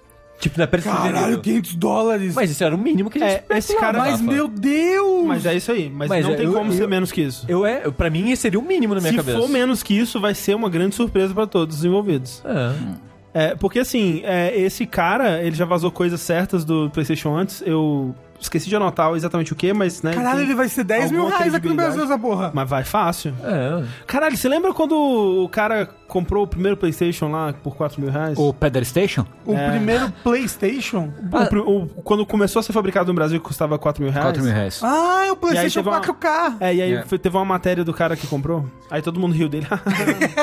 Você lembra quando o Xbox lançou por 500 dólares? é, assim. Caralho, o, é, não o lembro. Xbox One foi É. 500. E o PlayStation 3. E o PlayStation 3 foi 600. É, né? Eu lembro tinha um modelo de 500 e um de 600, né? Caramba, é, é- mas é porque agora o dólar tá tão Não, caro é, é. que isso me assusta mais ainda, Né? sabe? E por 500 dólares quer dizer que ele vai sair 100 dólares mais caro do que o PlayStation 4 no lançamento, né? Ele saiu, saiu por Aparentemente- 399. Aparentemente a pessoa que comprou é famosa, todo mundo falando que foi o Lord Eternal. Ah, o do Entei, é o cara do Entei. Ah, é o, o mesmo cara Pera, eu tentei? então vai dar tudo. Tá tudo bem tudo- agora? Como é que é? Tá tudo certo agora? Tá tudo bem bem agora. agora. Tá tudo bem É agora. o Lord Eternal. Olha aí, cara. Caralho, ele morreu, né? Não, ele vive eterno Ah, aí, ele é eterno, é verdade. Olha, É. que coisa maravilhosa. Mas essas são as informações da Sony. Tipo, eu vi. Todo site que eu vi noticiando esse tweet tava tipo, ó, mas gente, deve tá errado, né? E tal. Mas eu acho que é. Faz sentido. Tipo, eu, quando eu li esse tweet, eu pensei, ok, era o que eu já pensava mesmo. talvez, talvez ele esteja se baseando no fato de que só faz muito sentido. Então, é. E aí ele só jogou lá e, porra, né? Faz sentido, todo É, mundo acha que e, faz e sentido. lançar um videogame no dia 20 de, 2000, de 2020 é muito marketável, É. né? Tipo, 20, 20, 20. PlayStation 5. E é tipo, lá. uma semana antes PlayStation da, da Black Friday, Sim, sim, de sim, sim. de graças, que é quando o pessoal mais compra. Tipo, É. porra, tá, tá ali, velho. Mas Sim. você sabe a pior coisa de 2020? É que vai ficar mais fácil de fazer aquele bendito óculos que você faz cada um do zero ser um olho. Sabe? Porque Caralho! as pessoas usam esse óculos até hoje, né? Você sabe. Tá 2000, 2019. Aí o 1 tem um buraco. E, e aí. Como é que será que eles fizeram em, em 1111? É, imagino, é, isso Você enxergava por entre, né? Tipo, nos buracos do, do número, É, assim. mas agora 2020 vai ser fácil, vai voltar esse óculos no inferno. Quando será que as pessoas começaram a comemorar a virada de ano? 2000. Só antes não se comemorava. Informações Porque precisas aqui. Eu tenho certeza que em 1111 ninguém ligava pra virada de ano. Ligava, claro, Ah, porque eles, sim. eles queimavam umas pessoas, provavelmente. É, fazer pra uma comemorar. suruba. É. Queimavam umas bruxas. Isso. E eu tô aqui hoje, neto de uma bruxa sobrevivente. É, s- mas teve mais coisas, Sushi, na Sony. É. Reviravoltas, pessoas que saíram. É verdade, teve essas coisas tristes que eu bloqueei na minha cabeça. Que Shuhei Yoshida, o Pokémon da Sony, o mascote. Porque na Sony, no Japão a Sony tem aqueles mascotes, né? Os- o gatinho branco e o gatinho preto lá. Que eles estão no PlayStation All Stars Battle Royale. Exatamente. Mas no resto do mundo o mascote é Shuhei Yoshida. Que agora foi delegado exatamente o mascote mesmo, porque ele era o Head of Worldwide Studios, que foi meio que deposto quando criaram o cargo de presidente de Worldwide Studios. É, Eles estão querendo derrubar o Shuhei Yoshida. É. Mas aí o Show Lenden, que era o presidente há um, dois meses atrás, saiu da Sony. Então a Sony. Então o Worldwide Studios ficou sem presidente. E só ficou com o Red, como sempre foi. Só que agora o Shuhei Yoshida foi transferido para um outro cargo que nem tem nome nem lugar ainda. Eles só falaram: ah, ele vai liderar a parada de Índia aí. Tipo, É. não tem nome, não tem nada. Exato, é, é estranho, porque assim, eles, eles disseram que ele vai é, ini- trabalhar numa nova iniciativa para nutrir indies é, externos. é, e aí diz que o, o trabalho é concentrar em nossa diversa comunidade de devs independentes, garantindo que tenham ferramentas, tecnologias e serviços para atingir com sucesso a grande comunidade de gamers da PlayStation. Gamer! Parece legal e parece importante.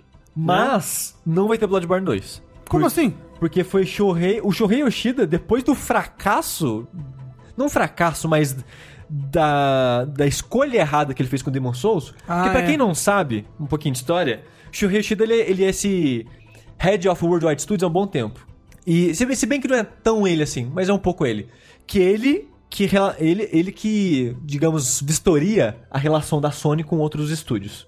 Principalmente da própria Sony. Mas ele também trabalhava com a relação da Sony com outros estúdios que teria acordos tipo de exclusividade e coisas do tipo.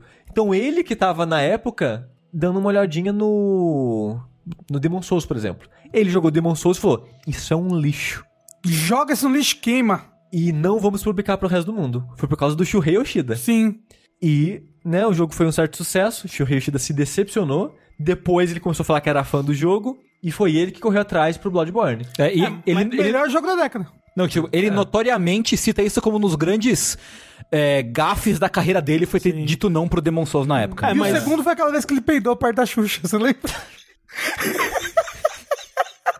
Desculpa, Você inventou isso ou alguém falou? inventei. Me pareceu engraçado na minha cabeça. Tá. É, é, mas assim, né?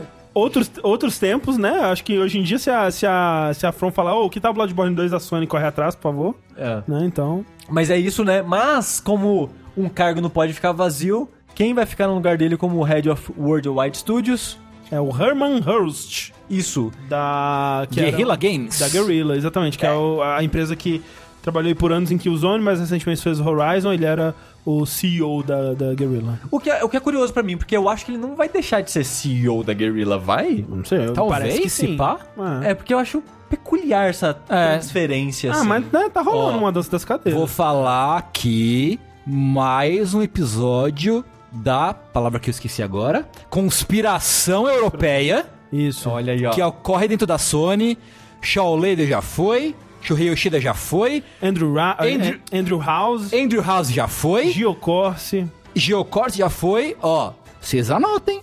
Conspiração. conspiração.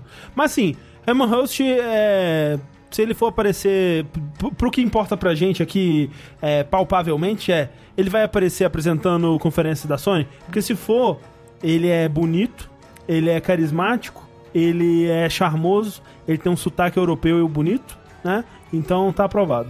E por falar em grandes empresas e grandes, grandes conspirações, e pessoas indo embora, né? A gente teve recentemente o fechamento de um estúdio, né? A Human Head Studios. Ela fechou recentemente, né? A a empresa é essa que foi responsável por um dos grandes hits de 2019, é, ao qual foi jogado aqui no Jogabilidade, ao vivo, que é The Quiet Man. Isso, 2018. 2018, Mas sim, Perdão, 2018. foi 2018. Mas um, grande clássico da Quiet Man. É triste, né? Que eles, o legado deles aí tem The Quiet Man.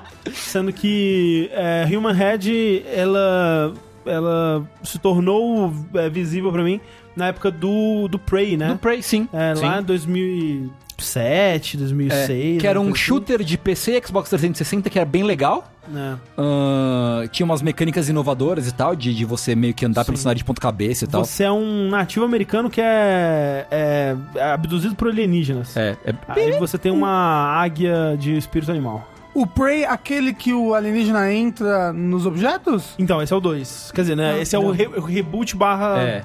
Reboot. É, reboot. É, É, é só o nome Prey. É, É, só o, o nome. o Prey tem 2 conexão. original foi cancelado. que tava sendo É. desenvolvido pela Human Head. Sim. E aí depois virou outra coisa. Ah. Eu não sei como que a propriedade foi parar na mão da Bethesda.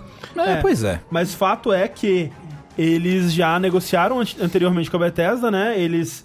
é, além desses jogos aí que eles, que eles desenvolveram, é, recentemente eles fizeram aquele Rune 2, né? Que não deu muito certo. E eles já trabalharam também né, como estúdio de suporte em é, Batman Arkham Origins, no Bioshock Infinite e naquele Brink, que também foi uma coisa bonita aí. Foi, né? Foi um jogo que meio que, tipo, uou! E passou despercebido, assim, Isso, totalmente. Exato, foi uma grande decepção pra, pra É. todos os envolvidos.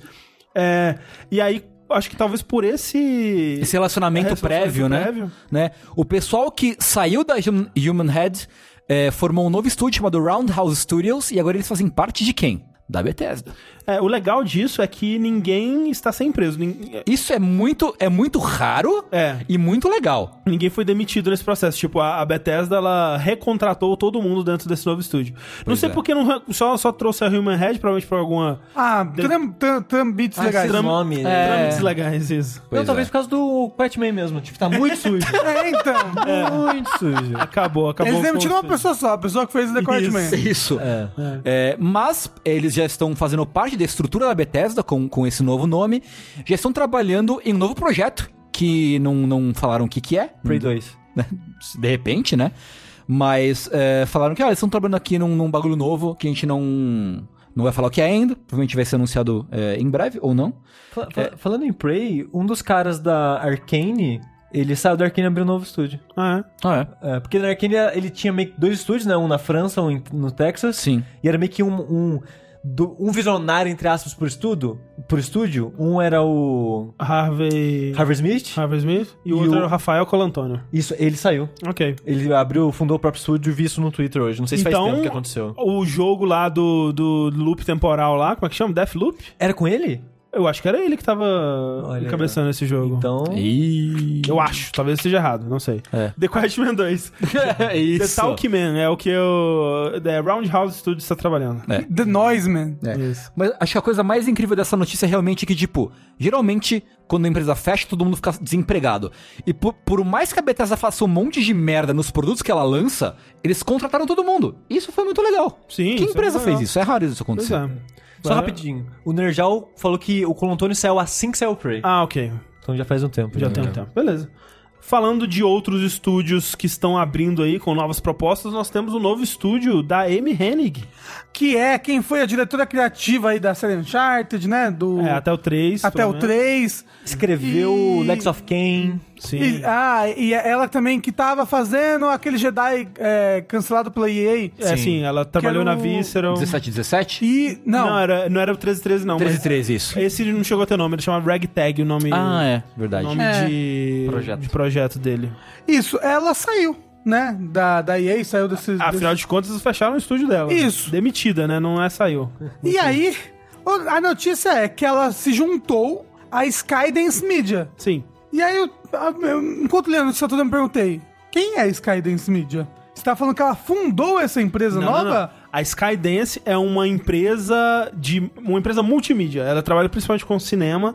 Ela é uma, empre- uma Ah. produtora de filmes de Hollywood. Recentemente produziu o, o último Exterminador do Futuro, já trabalhou em coisas de Walking Dead e outras coisas assim. E aí, ela- essa empresa abriu uma divisão de jogos. Em 2016 eles abriram uma divisão de jogos, uma divisão interativa, na verdade, porque eles estão. A ideia deles inicialmente era criar experiências tipo VR ou coisas interativas assim pros jogos, né? Então, ah, vai sair a nova temporada do Walking Dead, vamos fazer uma experiência VR do Walking Dead. Uhum. Vai sair um filme, vamos fazer um negocinho aqui e tal, interativo.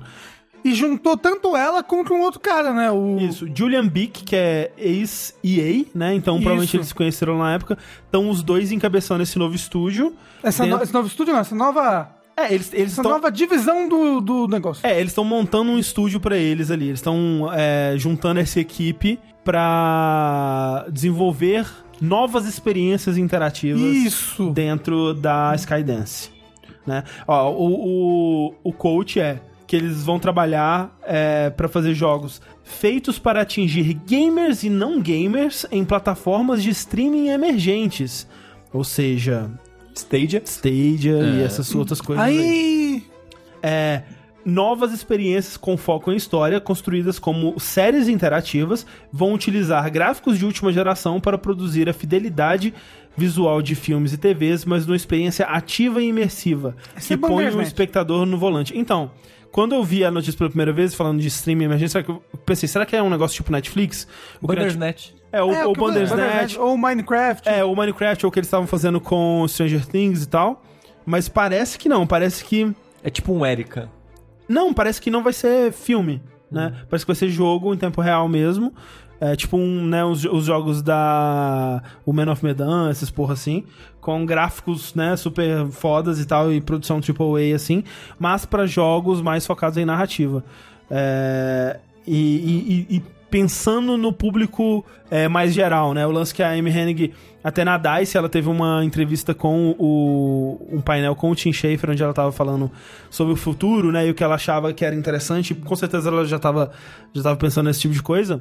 Que é, ela vê uma oportunidade aí nesse público que consome streaming, né? Que faz os binge e tal, pegar esse, esse público pra jogos, né? E aí com essas plataformas de streaming, ela vê que, tipo, não é algo pra agora, né? Mas elas, eles precisam começar a trabalhar agora pra daqui a 5 anos, daqui a 7 anos, quando isso estiver muito mais popularizado, eles estarem lá pra oferecer pra esse público o que, o que, né, esse público é, em potencial puder consumir aí. Que no caso são essas coisas, são séries, né, com bastante foco em narrativa, mas que você também joga e que você tá decidindo, né? O exemplo que ela dá é lá, o, o- a- as pessoas já fazem meio que isso, né? Que elas sentam pra assistir uma série e ficam jogando e tal. Por que, que essas duas coisas não podem ser uma coisa só, O né? que eu acho um absurdo. A pessoa senta pra assistir uma série e ficar jogando Candy Crush. Ah, dependendo da série, acho que a série merece mesmo. Aí não assiste. Ah, exato. Tanta coisa no mundo. É. Não, acho que dá, acho que dá. Tem, tem o seu lugar. Eu acho que é, é, a Se ela, não ficou merece legal. sua- é, se ela não merece sua atenção inteira, ela não merece sua atenção ponto. Não, eu, eu discordo. Eu acho que tem muito conteúdo que ele não precisa ser ótimo, nem, tipo, provocar pensamentos e, e você ter que dedicar to- totalmente sua atenção. Tem conteúdo que, se você assistiu 20% dele, tá ok. Tipo um Masterchef. Aí eu prefiro não assistir. Não, mas é tudo bem, eu Ah, mas isso. é, sei lá, mas você tá vendo um reality show, você vai ficar jogando enquanto vê o reality show?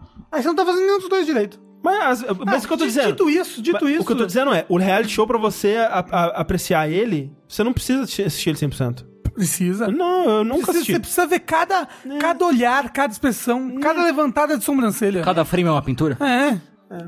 Eu acho que. Eu acho que tem, tem, tem coisas e coisas. Eu não vou dividir minha atenção de um Watchmen, por exemplo, com é, meu celular. Mas, velho, durante Masterchef, tô olhando o Twitter pra caralho. E fica mais divertido. Então. Não, ah, mas aí é o. o Ah, mas é. No mesma- Twitter é diferente. coisa, Você tá compartilhando sua atenção com duas coisas. Mesma coisa. Não é a mesma É claro que é.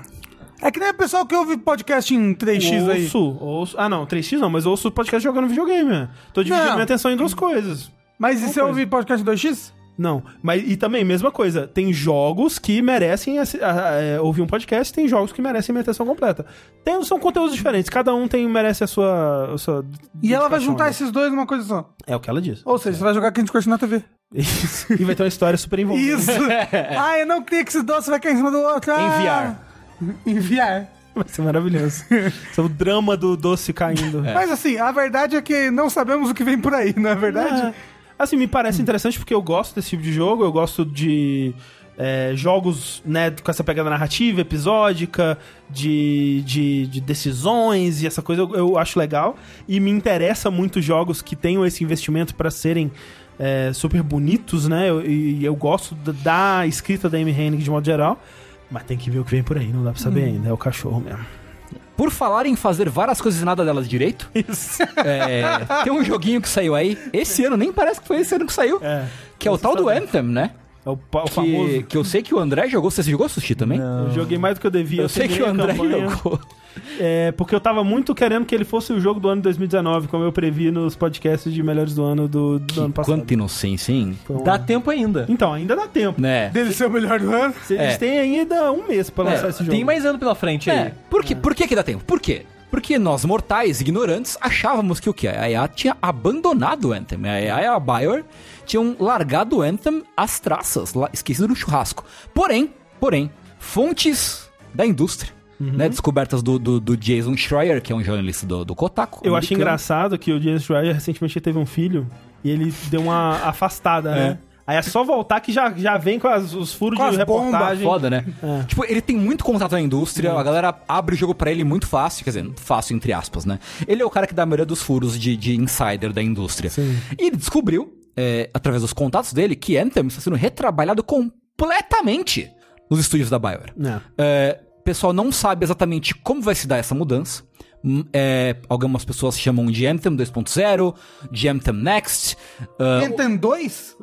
pode ser, de repente. Sim, porque eh, realmente as pessoas não sabem se vai ser tipo, ah, vai ser updates graduais que vão melhorando o jogo aos poucos. Sim. Ou se vai ser um mega update, tipo o um Final Fantasy XIV, por exemplo, Sim, né? ou, ou No Man's Sky. O No Man's Sky. É que o No Man's Sky, ele foi, tipo, updates grandes, mas foram alguns, Ah, né? sim, Acho que foram, sim, tipo, sim. uns três, assim, grandes updates. Uhum. É, e pode ser que seja isso, pode ser até que seja realmente relançado como um novo jogo. Sim. É, e aí, né, obviamente, eles não cobrariam de quem já tem o Anthem original, ou pelo menos espera-se, né, É, pelo diz amor que de é, Deus. que é improvável que eles cobrem é, de É. quem já tinha o jogo original.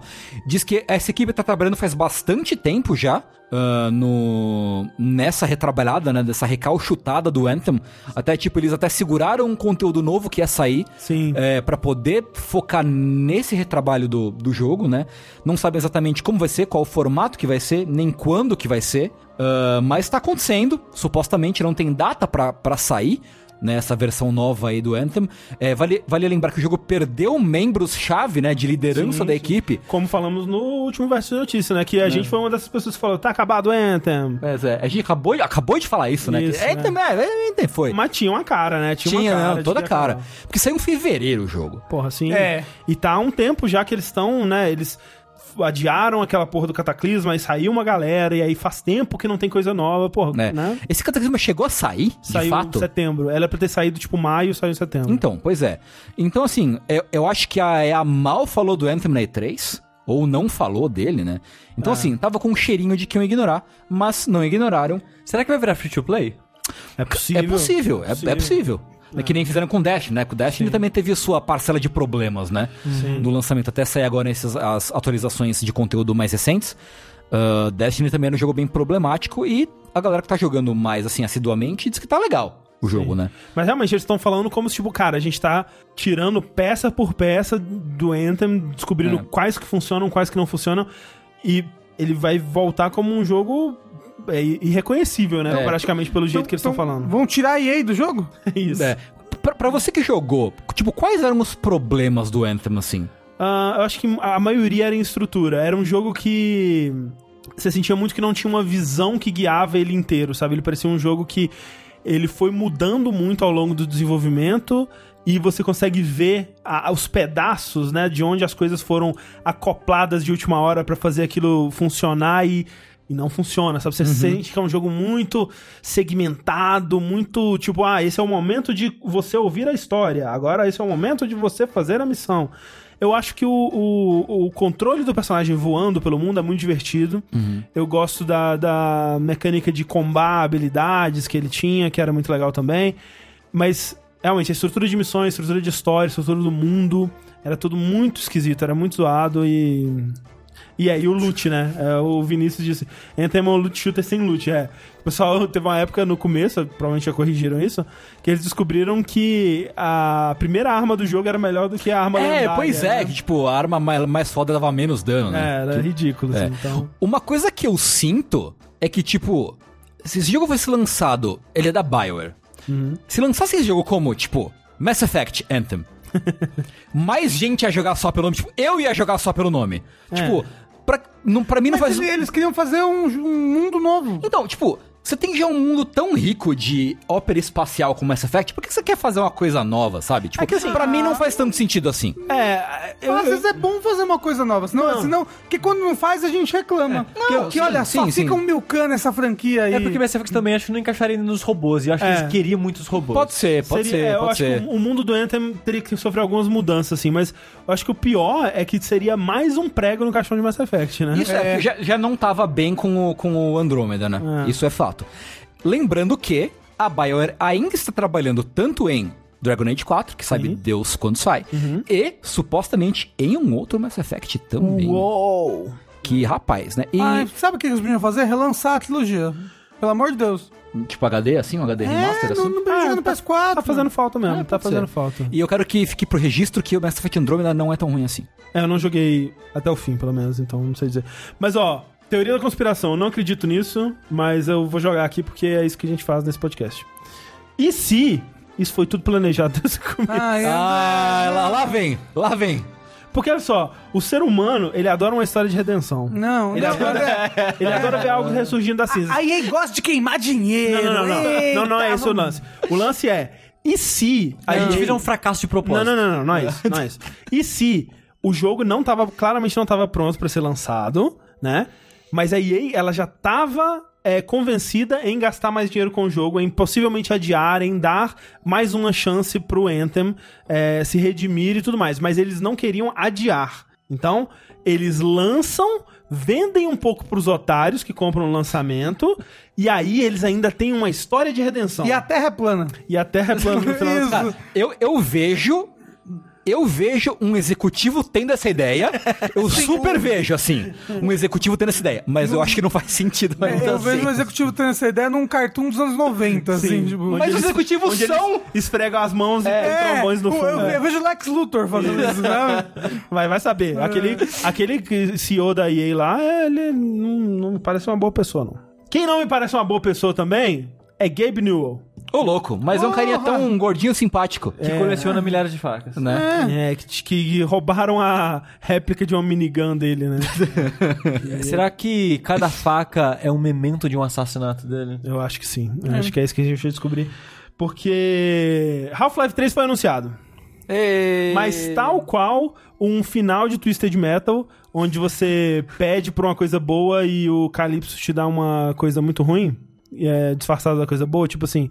Ah, eu queria tanto, muito dinheiro. Aí ele te soterra com dinheiro e você morre esmagado. Uou! Ah, é um jeito, né, de é, um, morrer. é todo final de Twisted Metal é isso, basicamente. É, o André usou uma referência muito obscura. Não, muito. Pra Quem fazer lembra essa de Twisted piada. Metal? As crianças de 15 anos agora tá aí. É, realmente. Ah, eu, Twisted eu ia falar Wishmaster, mas é um filme que as pessoas vão lembrar menos ainda. É, Gente, então, todo é, mundo porra, sabe, é. Nossa, muito velha a sua referência. Toma aqui Wishmaster. O Wishmaster é mais recente que Twisted Mas- Metal. mas- mas Wishmaster é um filme dos anos 80, é Dá- o Wes Craven, essa porra. É, dá, dá na mesma. Mas todo Dá mundo na sabe. mesma. Todo mundo sabe do pacto com o diabo. Pacto com o diabo é isso. É, o Mephistófeles. É. Isso. O, o Chilim Chilhão do Diabo, pô. É, porra, é. É isso aí. Chapolin, todo mundo conhece Chapolin. É, só uma correção, o André falou Half-Life 3, não é Half-Life 3. É Half-Life 3, Não é. só André. que o Half-Life 3 do mundo distorcido dos desejos. Cara, eu quero muito que seja só uma série de minigames esse jogo, cara. Seria Puta maravilhoso. Vai ser, uma, Seria vai ser só uma. VR experience, você sabe. Porque- Você vai abrir o armário e vai vir um bicho na sua cara. Oh! É o Gabe Newell girando todas as facas que ele tem no coração do- dos fãs dessa série maldita. Que eu não sou mais, eu superei essa Ah, porra. André, para. Eu ainda. Eu ainda sofro todos os dias. É, o que, que eles anunciaram é Half-Life Alyx, que é um jogo em VR. Que do momento que você estiver ouvindo a versão editada desse podcast, essas informações já vão ser irrelevantes, porque ele já vai ter sido anunciado oficialmente, né? Provavelmente vai um trailer, um gameplay, alguma coisa assim. É, porque vai ser mostrado na quinta-feira de manhã, né? 10 horas da manhã, eu acho que eles falaram no horário de lá, não sei quanto que é isso aqui.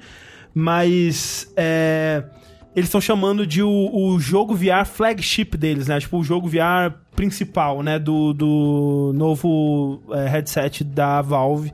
Que, né, eles tinham antes aquela parceria com a HTC pro Vive, e aí agora eles lançaram, ou vão lançar, não sei, o Index, né? Que é o novo, o novo headset super mega power deles E para, né, demonstrar as capacidades e tudo mais desse novo headset, eles vão lançar esse jogo do Half-Life, que, como o nome diz, vai ser focado na Alex Vance, ou a gente pelo menos supõe que vai ser. A Alex é a parceira, né, a companion do Gordon Freeman ao longo de Half-Life 2 praticamente todo e dos episódios 1 e 2. É... A caminha de verde? Não, ela não usa verde. Ela usa uma calça jeans e uma camiseta branca e uma jaquetinha por cima, assim. Que a Meio jaqueta é marrom, verde. assim. É meio... É marrom a jaqueta. É marrom? É, Ah, isso. Mas acho que ela tem olhos verdes, talvez seja isso. talvez. No, é exatamente Isso. isso. E. Ah, não, nossa, eu confundi ela com a pessoa do Beyond Good Nível. Eu acho. Ok. Elas têm, as duas têm bandana. É isso. Isso. Aí, olha só, isso foi confirmado oficialmente pela Valve, eu não sei, acho que segunda ou terça, acho que foi anteontem da gravação desse podcast. É, e. Só que isso já tinha sido vazado antes, né? Algumas pessoas já tinham tido acesso a uma entrevista do Geoff Keighley com pessoas da Valve, o que, né, com outras informações leva a crer que a gente vai ter anúncios, né, novidades sobre esse jogo no Game Awards. Até porque o Jeff Keighley, ele sempre. ou Ele esteve já cobrindo muitos lançamentos da, da Valve, né? Ele fez documentários sobre Half-Life 2 na época, sobre o Portal e o Portal 2 também, se eu não me engano. É, acho que Portal 2, né? Não 1. Mas é. Então ele tá fazendo alguma coisa especial para o lançamento desse jogo. E as pessoas tiveram acesso a alguma, alguns trechos dessa entrevista. E são é, esses trechos que levam a, a- dão a entender um pouco do que, que vai poder ser o jogo. É, porque eles dizem, assim, um quote dessa, dessa entrevista meio que fora de contexto, assim. É, é um cara falando sobre observar as pessoas jogando esse jogo nos playtests. Dá pra ver o corpo deles respondendo a situação, sabe? Entrando em pânico, derrubando pentes de munição no chão enquanto tentam pegar a arma porque um zumbi está na frente deles. Essas coisas. Está sendo muito divertido assistir os playtests. Então vai ser um jogo FPS, né? Onde você controla Alex, ou sabe-se lá, talvez o Gordon, não sei. Ah, é. Ah, eu ia falar. Primeira pessoa, com certeza, né? Ah, sim. E, né, com aquelas mecânicas de, de, de VR que você tem de pegar o pente, colocar na arma e aquela coisa Vai toda. ter um monte de veículo. vai- Esse jogo vai ser só de veículo. No final vai ser. Vai ser é, Banjo-Kazooie Nuts and Bolts. É, eu ia falar isso. Vai ser Nuts and Bolts. É, vai ser igual Half-Life 2, então. É. Show. É, e aí surge também a questão se eventualmente vai sair para plataformas que não são VR.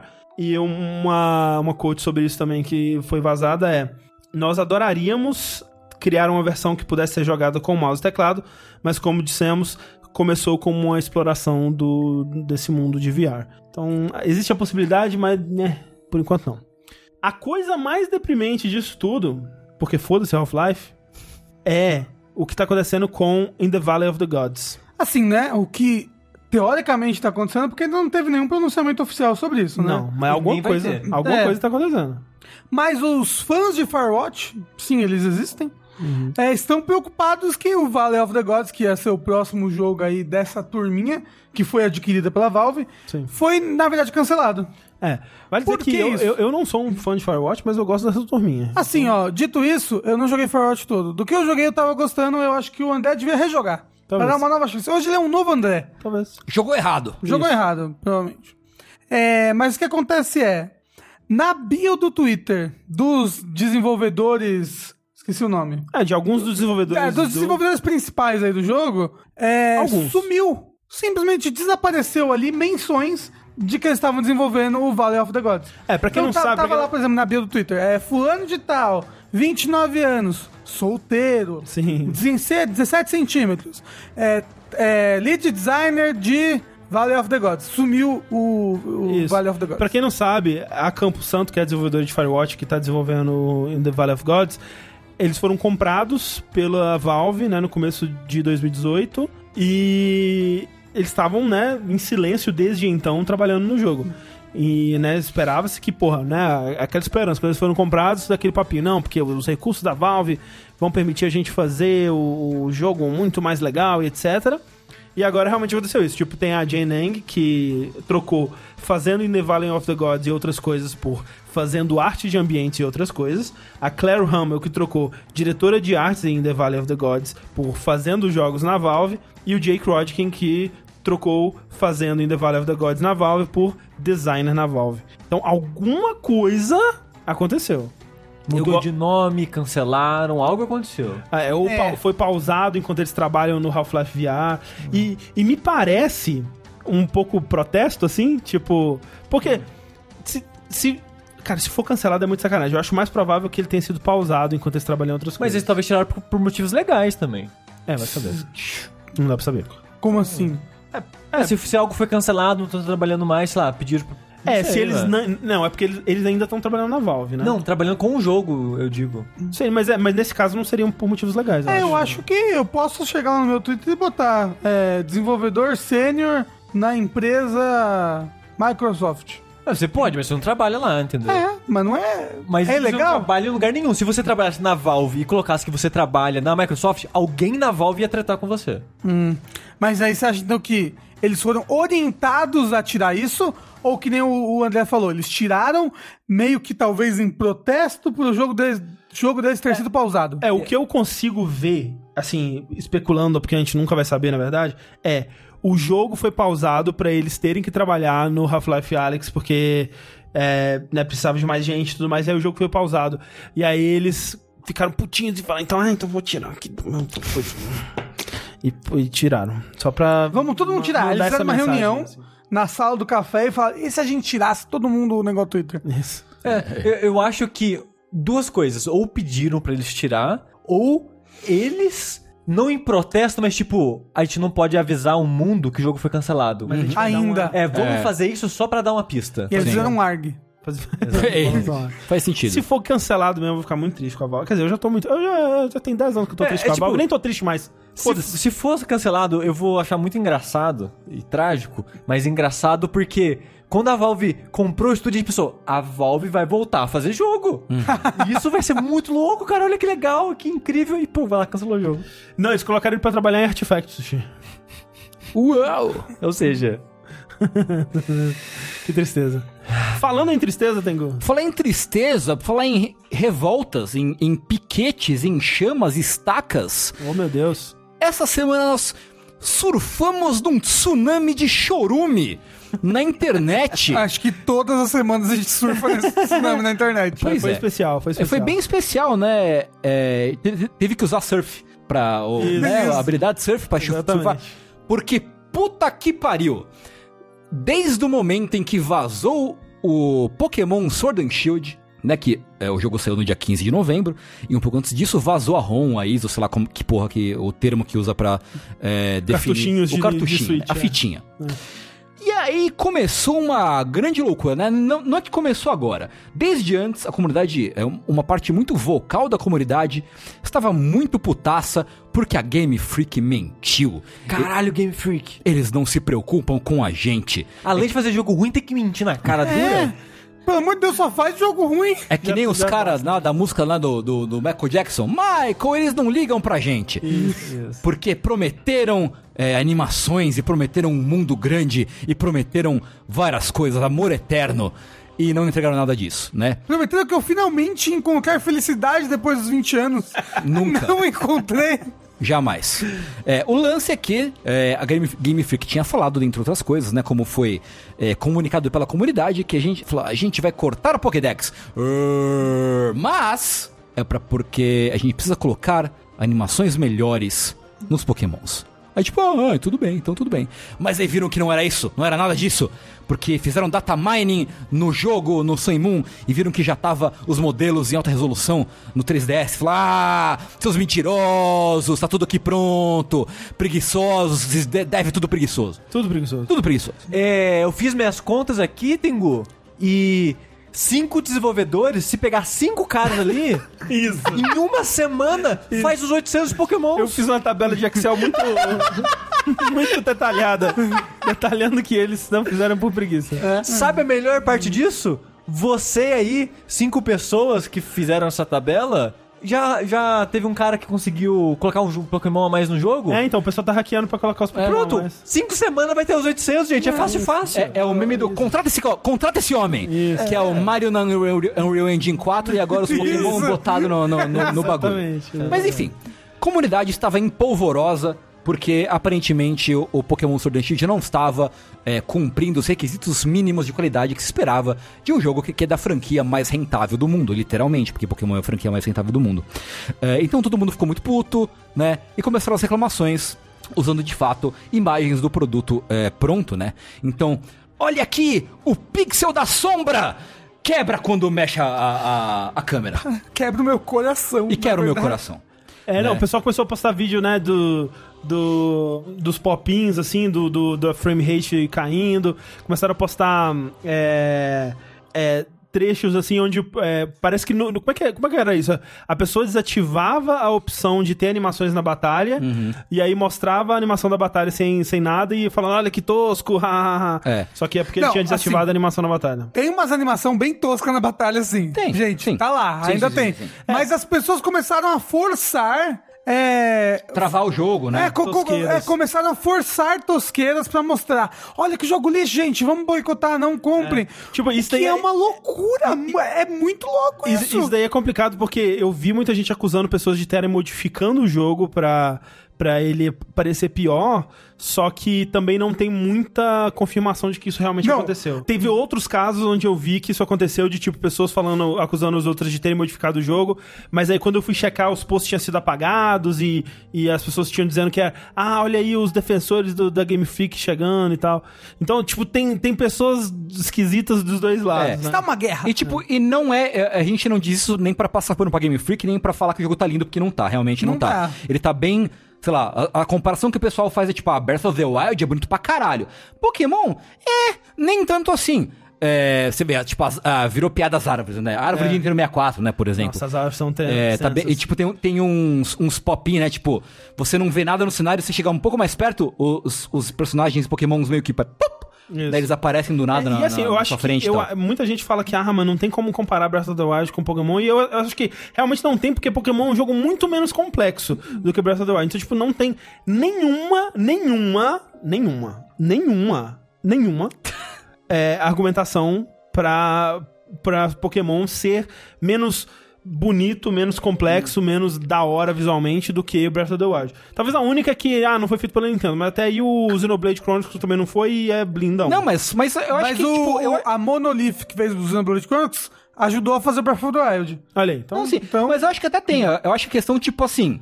A Game Freak, eu acho que é simplesmente uma empresa que não sabe fazer o bagulho. É. Eu acho que, tipo, primeiro, ela é forçada a fazer rápido. Sim. Tipo, porque Pokémon, apesar de tudo, ele é um jogo que ainda assim é complexo e é grande, tem uma porrada de coisa. É, Assim, tem 7 zilhões de Pokémons. É, Sim. em conteúdo ele tem muita coisa. Tem muita coisa. Assim. Tan- Tanto que, na verdade, assim, a questão né, da Game Freak mentiu porque ela falou das, das, das animações, dos modelos e tal. Na verdade, né, saiu um, um artigo interessante na Polygon, né? Que meio que explora um pouco esse histórico do, do Sword and Shield e, da- e da- das desculpas da Game Freak. Que, na verdade, o- a questão, né? O, o, o cerne da questão não é nem as animações, é o balanceamento de gameplay entre bilhões de Pokémons. Que deve ser dificílimo O que, fazer. o que justamente Sim. é muito difícil. É O- por- porque, tipo assim, no jogo base, e aí vai- a gente vai entrar no negócio, ele é, tipo, fácil até o final, ele bem, bem, bem fácil. Mas da parte competitiva, ele é uma loucura de balancear, porque ele tem anos e anos. É tipo Magic, Sim, que tá aí sim. desde, desde os anos 90. Pokémon tá aí desde os anos 90 também. E ele realmente tem um milhão de combinações de coisas que você pode fazer com os Pokémon. Mas o que, eu, o, o que eu quero dizer é que, tipo assim, é, ele sim é um, é jogo que ele tem muita complexidade em questão de balanceamento, em questão de conteúdo e tudo mais. Só que o que muda hum, entre esses jogos, na maior parte das vezes, é conteúdo, assim, né? É o conteúdo deles que tá mudando. Tipo, é o lugar onde você vai, talvez uma série de Pokémon novos e esse tipo de coisa. E isso é coisa que você resolve tacando dinheiro. Tipo, não. E tempo. Então, mas quando você. Se você tem um tempo X de. de Ah, sim, de, sim. Pra fazer uma coisa X, se você taca dinheiro, você consegue mais pessoas Uhum. pra fazer aquilo num tempo menor. E esse, de novo, a gente tem que voltar pra esse fato de que Pokémon é a franquia mais rentável do mundo. Sim. Né? Sim. É. Falaram ali, ah, mas a Game Freak é a Game Freak, Pokémon é da Pokémon Company, mas a Game Freak é da Pokémon Company. É. Tipo, ela, ela é um terço da É, Pokémon a, Company. a Pokémon Company, ela é uma, é uma empresa formada de três empresas, né? A Nintendo, a Game Freak e a Creatures. A Nintendo é a publisher, ah, tipo, dá, dá uma grana tal, não sei o que. A Game Freak é quem desenvolve o, o jogo e a Creatures é que mexe em merchan- merchandising. Se não me falha a memória, essa é a divisão. Então, assim, Pokémon Company, na verdade, é o, o grande conglomerado. É, a ge- própria Game Freak quem faz Quem faz os o anime? E tipo, Ah, é, é- é licenciado pra, pra, pra, pra licenciado, alguém. É, né? e mesmo, e mesmo que não fosse. a- que a Game Freak não recebesse um centavo de lucros de vendas de Pokémon, ela só é contratada pra desenvolver o jogo, a Pokémon Company como entidade só tem a ganhar com um jogo desse sendo mais impressionante e mais interessante. É, mas o lance é, Não precisa. Não precisa. Esse que é o lance. Eles não precisam fazer um jogo mais impressionante e mais interessante pro jogo vender que nem água, que é o que tá acontecendo. Ele tá Sim, vendendo super bem, né? Saiu os números do- da, da- na Inglaterra, né? Que saía antes sempre. E Pokémon Sword, especificamente o Sword, tá em primeiro lugar, e o Shield em terceiro, com Jedi, Star Wars Jedi em segundo. Então, assim, tá vendendo super bem. É, No Japão, ele já é o jogo da do Switch a, a mais vender. Tão rápido assim. É. em três Sim. dias ele vendeu 1 milhão e 300. É, então, assim, tipo, é, realmente eles não têm incentivo pra fazer isso. O que me deixa feliz de ver todo mundo muito puto com esse jogo. Apesar de que a puteza do público parece Tá ter sido muito mais antes do lançamento. Porque agora tá todo mundo jogando e vendo, porra, mó legal.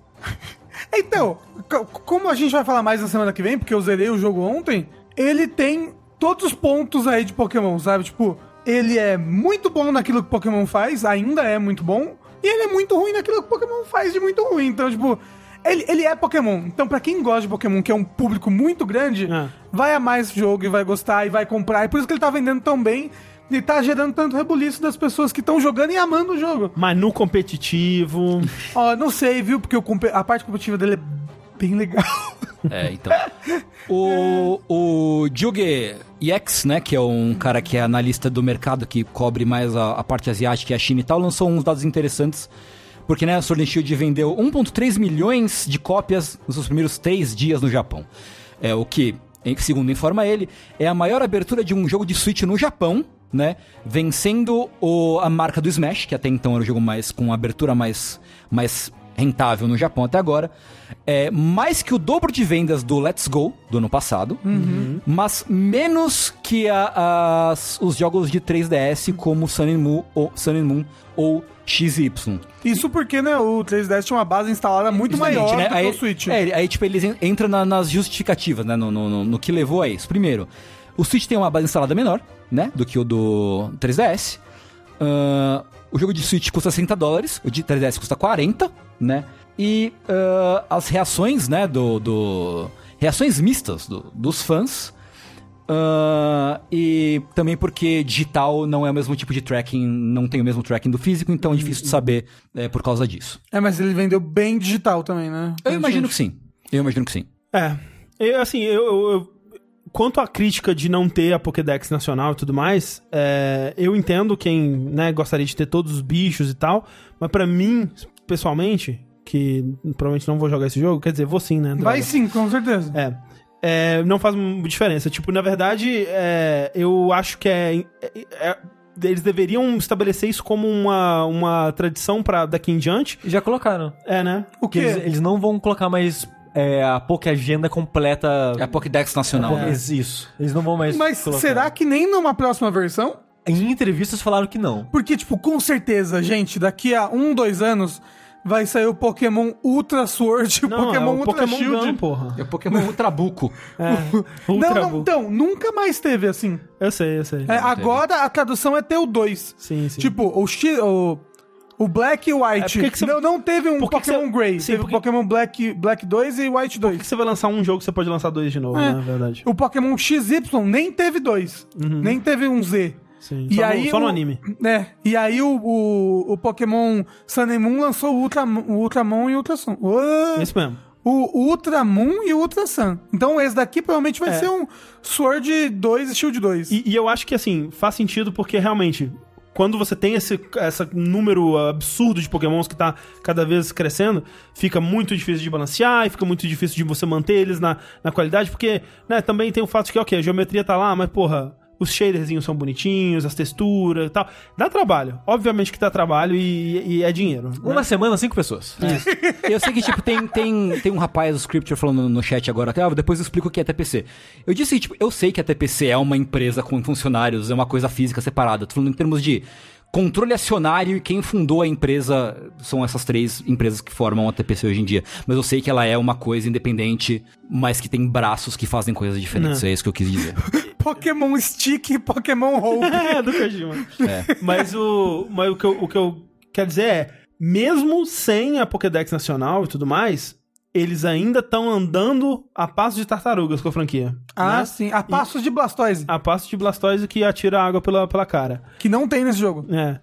Então é, é, é foda isso, porque eu quero que a revolta dos fãs, assim como rolou um pouco, num nível até menor com o Zelda, né? É, in- incentivem eles a no próximo fazer alguma coisa realmente, sabe? É, então, eu não, Não sei. vai. Eu não, eu não sei. eu- a verdade, a verdade é que jogando agora, eu nem sei se precisa. Eu, eu acho que Pokémon. Não precisa. Eu, Então, eu acho que Pokémon é isso mesmo. Mas- mas- Agora, ah, Pokémon é isso. Mas não seria muito legal se fosse uma coisa muito mais legal? seria, mas. Zelda, você queria que fosse pra sempre aquilo? Você ficaria sem Breath of the Wild? então. Você tava satisfeito antes. Você ficaria sem Breath of the Wild? Como assim? Eu tenho certeza que quando saiu o Twilight... Não, Twilight Princess, qual foi? É, Skyward Sword. Você falou, não, é ótimo. Pode continuar assim pra sempre. Eu gostei disso. Então, justamente, é isso que eu tô dizendo. Você ficaria sem Breath of the Wild? Ai, ai. Ah, mas eu gostaria que Breath of the Wild ainda tivesse elementos Então, que Zelda, Zelda a tradicional. A resposta é não, né? Então, Não. Pois é. É isso que eu tô falando. Você, Mas eu não os- sei, pô, Pokémon é diferente, eu Mas não sei, não, André. é só porque você não sabe o que você quer. E é isso que o game designer tem que fazer. O que pode ser também. É. É, é, eu realmente não sei o que pode ser de Pokémon. E é justamente é isso que, né, porra, poderia vir. Então, Mas qual é a mudança que eles colocaram no, no- agora no Sword and Shield?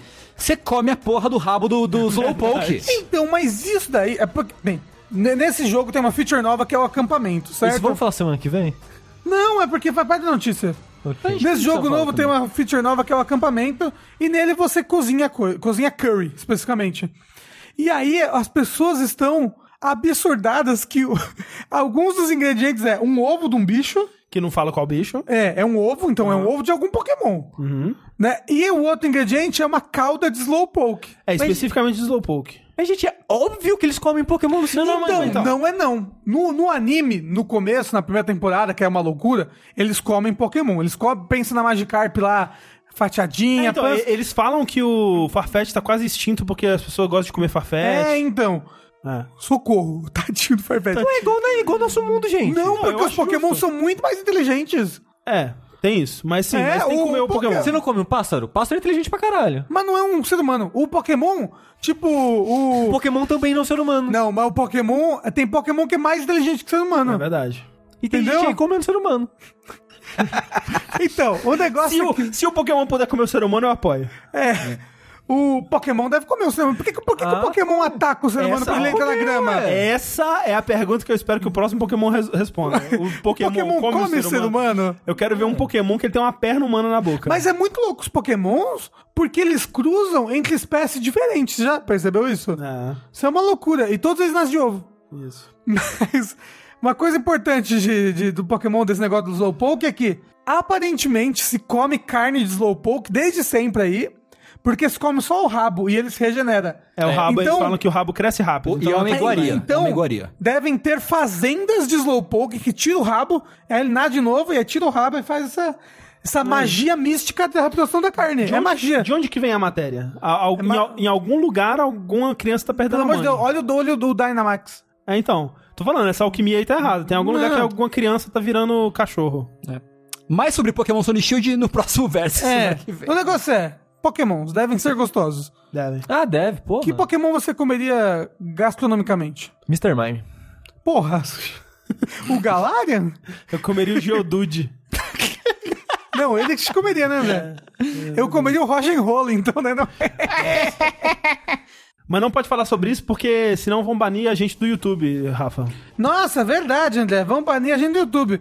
Mas sabe o que mais pode fazer você ser banido? Não do YouTube, não sei. Não, não do YouTube. É. Se você usar cheat dentro de um jogo. Se você usar programas que alteram o jogo legalmente Quem diria, pra na ganhar verdade? vantagem sobre outros jogadores. Quem poderia imaginar? Quem- eu nunca imaginei isso antes. Nossa, e se eu usar um programa que, que me garante vantagens ilegais dentro do jogo, será que eu vou ser banido? Se, se eu usar um programa Um hack, e sim. gravar um vídeo mostrando que eu estou usando o programa sendo famoso. É, mas aparentemente isso acontece, gente. Como que poderia pensar nisso?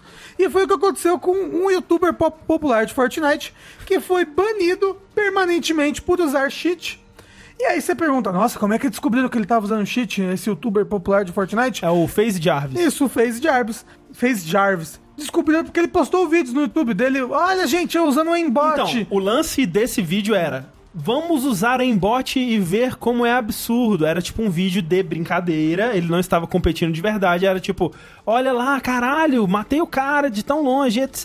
Hahaha, que coisa.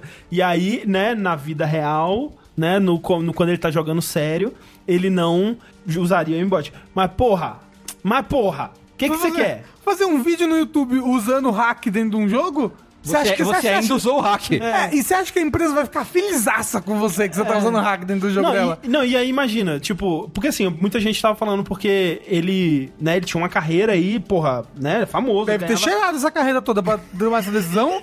Ele foi banido do quê? Ele foi banido do Fortnite. Faz outra conta. Não, não adianta, porque ele é famoso. Ele é famoso. E o lance ele era é jogador, famoso jogador. É, jogador competitivo e tal. É. Bem feito. Então, então ele não tem como. E, a- e a, e a Epic falou: não adianta criar outra conta que a gente vai atrás. Eles falaram. Tipo, é banido pra sempre. O lance, que há muita gente tá revoltado sobre isso, e ele fez vídeo chorando e tudo mais. É óbvio, ele fez vídeo chorando. Ele, não, ele falou. Pô, eu deveria ter prestado mais atenção Deveria. nas regras da comunidade. De fato, deveria. não tá errado. Não tá errado, não.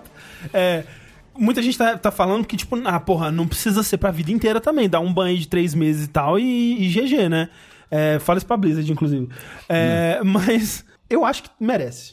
Eu também acho. não, acho pera, pera. Essas regras de banir pra sempre é pra todos os jogadores? É pra todos os jogadores. E é por então isso. ele é todos os jogadores. Então, é esse que é o lance. Porque se Porque eles se- pegassem leve com ele, por ser famoso, seria pior. Entendeu? É.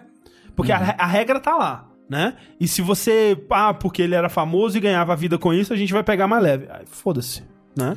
Não, a- atenção, e aí é. as pessoas que estão defendendo ele estão falando: Ah, mas vocês não baniram permanentemente um outro cara que fez bosta também. Aí, mas a bosta que o outro cara fez não era usar cheat. Ah, ok. Ele usou, tipo, de amigos dele, de conhecidos dele, pra vencer esses conhecidos dentro do jogo em ranqueada e ganhar mais ponto. Entendeu? Ilegalmente. Mas ele não usou nenhum programa pra fazer isso. Ele só combinou dos amigos ficarem perdendo pra ele, como se ele estivesse farmando os amigos. Sei. Foi tipo isso. É escroto, mas se não tá nas regras, não sei. Não, assim, ele foi banido por certo tempo. Tipo, tá nas regras, mas não é permanentemente. E eles acham que usar cheat é pior do que isso, sabe? Uhum. Porque, primeiro, é algo que qualquer um pode chegar e fazer. Então você tá incentivando as pessoas que jogam Fortnite a usarem o cheat, sabe? É, eu tô vendo, eu tô vendo no chat pessoas que estão defendendo o ban temporário. É tipo, o cara não tem tipo 17 anos, dá um ban de 6 meses no menino. É, Mas e, e aí? Aí você vai. se- Aí você tem que botar essa regra pra todas as pessoas, então, de 17 anos É. pra baixo. Então, tipo, se, É. vo- se a quantidade de gente que tá de, de com 17 anos é, é, fazendo merda, porque tá perto de completar 18, aí vai lá e, e instala um embot. É isso. Isso. É isso. Não, É. então, o negócio é, né? Foi fizesse burro. merda. Foi burro. Ó, eu Foi que- burro. Eu queria que as pessoas é, fizessem aí no chat um mereceu ou não, tipo, sim ou não, pra se você acha que mereceu o ban eterno ou não. Sim é mereceu o ban eterno, não é não mereceu o ban eterno. Vai jogar Free Fire, cara. É, então tem outro jogo, né? Porra. É, tem tanto outro jogo. Então, Sim, sim, sim, sim, sim, sim, sim, Ah, sim. Não, parece não ali, sim. A ma- ma- Nossa. maioria tem não. um pequeno não. Mas ali. maioria esmagadora. É, maioria esmagadora. Tudo bem. A do chat, né? Da- Dessa nossa pequena bolha aqui. É assim. É, Muito obrigado quem tá assistindo agora. Mas agora, tal qual o ciclo da vida, voltamos ao anúncio do começo desse vértice. Pois né? é. Nossa senhora. A pauta agora é The Game Awards, melhores jogos do ano, e eu quero aproveitar esse momento para fazer um desabafo. Posso, vocês Deus me permitem um momento fazer um Por desabafo? favor. Por favor, seja rápido. não, não garanto que eu seja rápido. O caso é, eu tenho ojeriza, eu detesto premiações de melhores do ano. Detesto. Por quê? Tenho nojo. Por quê? Porque a premiação do melhor do ano, ela é apenas uma desculpa pra trazer o que há de pior nas pessoas. Pra todo mundo ter licença, carta branca pra ser pau no cu com os outros na internet. Ah, mas isso Puta é isso, que pariu. isso é a internet. Ela foi é criada assim, pra assim, isso. assim, né? assim, assim, assim, eu, tipo, cara, é pra ser não, vamos fazer aí uma, uma Celebração. celebração, né, da videogames, pô, vamos o ano que passou, vai ser mó legal. Não, aí, não, beleza, vamos celebrar o que ano que passou. Aí os caras botam a Celeste no, no vídeo de melhores do ano, aí voltam lá, vai xingar. Aí bota Hollow Knight como melhor do ano, aí volta lá, vai xingar. Ah, não, porque não pode botar indie. Não pode botar indie como melhor. Pode botar, vai tomar no cu. Eu acho que pode botar indie, cara. Tem mais que botar indie, mas faltou Puta que indie. pariu, velho. Vai Falta tomar no meio do seu cu. Como Vai é... tomar. Cara, é, é, tipo. É por isso que eu tô falando, entendeu? Tipo, Não, eu não, você não 100%. quer celebrar. Ah, se não, se não for AAA, não pode celebrar, então, o que saiu no, no ano. Mas tem Não, vai- mas a, a celebração é pra brigar. O Game Awards é o Pokémon, entendeu? Da vida real. Você bota o jogo pra brigar ali com uma faca no meio e só sai um jogo sobrevivente. Mas Tengu, pense na quantidade de pessoas que jogaram Celeste e Hollow Knight porque ele foi é, indicado, Indicado. pro Não, Game não, não, sim, não. Aí, tipo, não, aí tudo bem. Tipo, meu, eu acho top, acho legal pra caralho. Mas aí, como é que o cara fala que tem, saiu God of War, ano os caras falam que não, não fala God of War e saiu o? Que isso é ridículo, é absurdo. Os caras tem que ser, tem que ser banido, que nem o cara do Fortnite, tem que ser banido da vida inteira. Tem que ser banido. Eu fico, isso fico, me deixa muito bravo, assim. Não, eu concordo, eu fico Eu puto. percebi. Eu fico puto É. também, mas assim, eu acho que o saldo é mais positivo. Eu acho que, obviamente, vai ter pessoas reclamando do que que você decidiu enaltecer, e essas pessoas, elas, né, têm que aceitar erradas. que opiniões existem e, né, enfio a sua no cu. Ela, pode, ela pode ficar com a opinião dela. É, pode guardar pode- pra ela, Você inclusive. discorda? Que bom. Sim. Exato. É, mas eu acho que o saldo, no fim das contas, é positivo porque, de modo geral, estamos enaltecendo coisas muito boas também. Isso Óbvio é. que, não, né, por exemplo, a gente vai falar dessa lista aí, faltam umas coisas boas nessa lista, eu acho. Mas, né, cada, um, é- cada um é cada um. Tipo, eu até brinco, tipo, fiz um comentário, fiz um xiste jocoso no Twitter. Tipo, ah, pô, Devil May Cry 5 foi garfado, né? Porque não, não tá concorrendo a melhor do ano. E óbvio que não ia concorrer a melhor do ano. Eu acho que é bem óbvio que ele não ia concorrer. E, tipo, Por man- que Tengu? Isso é bem óbvio. Porque eu acho que não é o tipo de jogo que faz o perfil de jogo do ano de uma como Perfil? O que, que é perfil pra você, hein? É É, de- Musou? É, sim, é, jogo, é jogo com emoções. Ah, ok. É jogo, então. que- é jogo com personagem com daddy issues. Isso. Se você tem um Daddy Issues, pensa bem que, porra, Devil May Cry tem uns Daddy Issues. Tem altos, tem É, altos, porra. tem altos daddy issues Devil May Cry. falta. É. É, e até falei, pô, mas pelo menos é, Kingdom Hearts 6 não tá, não tá na premiação, né? E, aí- e eu- depois eu, eu fiz essa piada e fiquei pensando, tipo, pô, mas alguém deve ter, ter achado que eu falei isso sério e ficado meio bravo comigo porque eu ter, por eu ter falado isso. E desculpa se você ficou bravo Eu tô bravo. comigo. Desculpa, Rafa.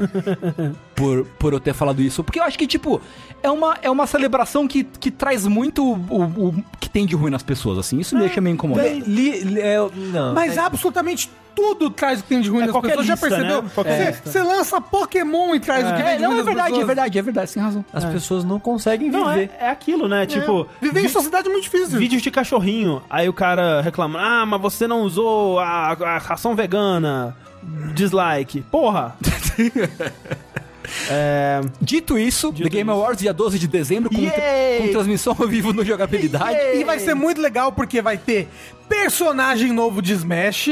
Vai com ver. certeza. Ano passado teve. É verdade, né? Lembra? Foi o Joker. Vai ter jogo do Half-Life, Vai ter. Elden Ring.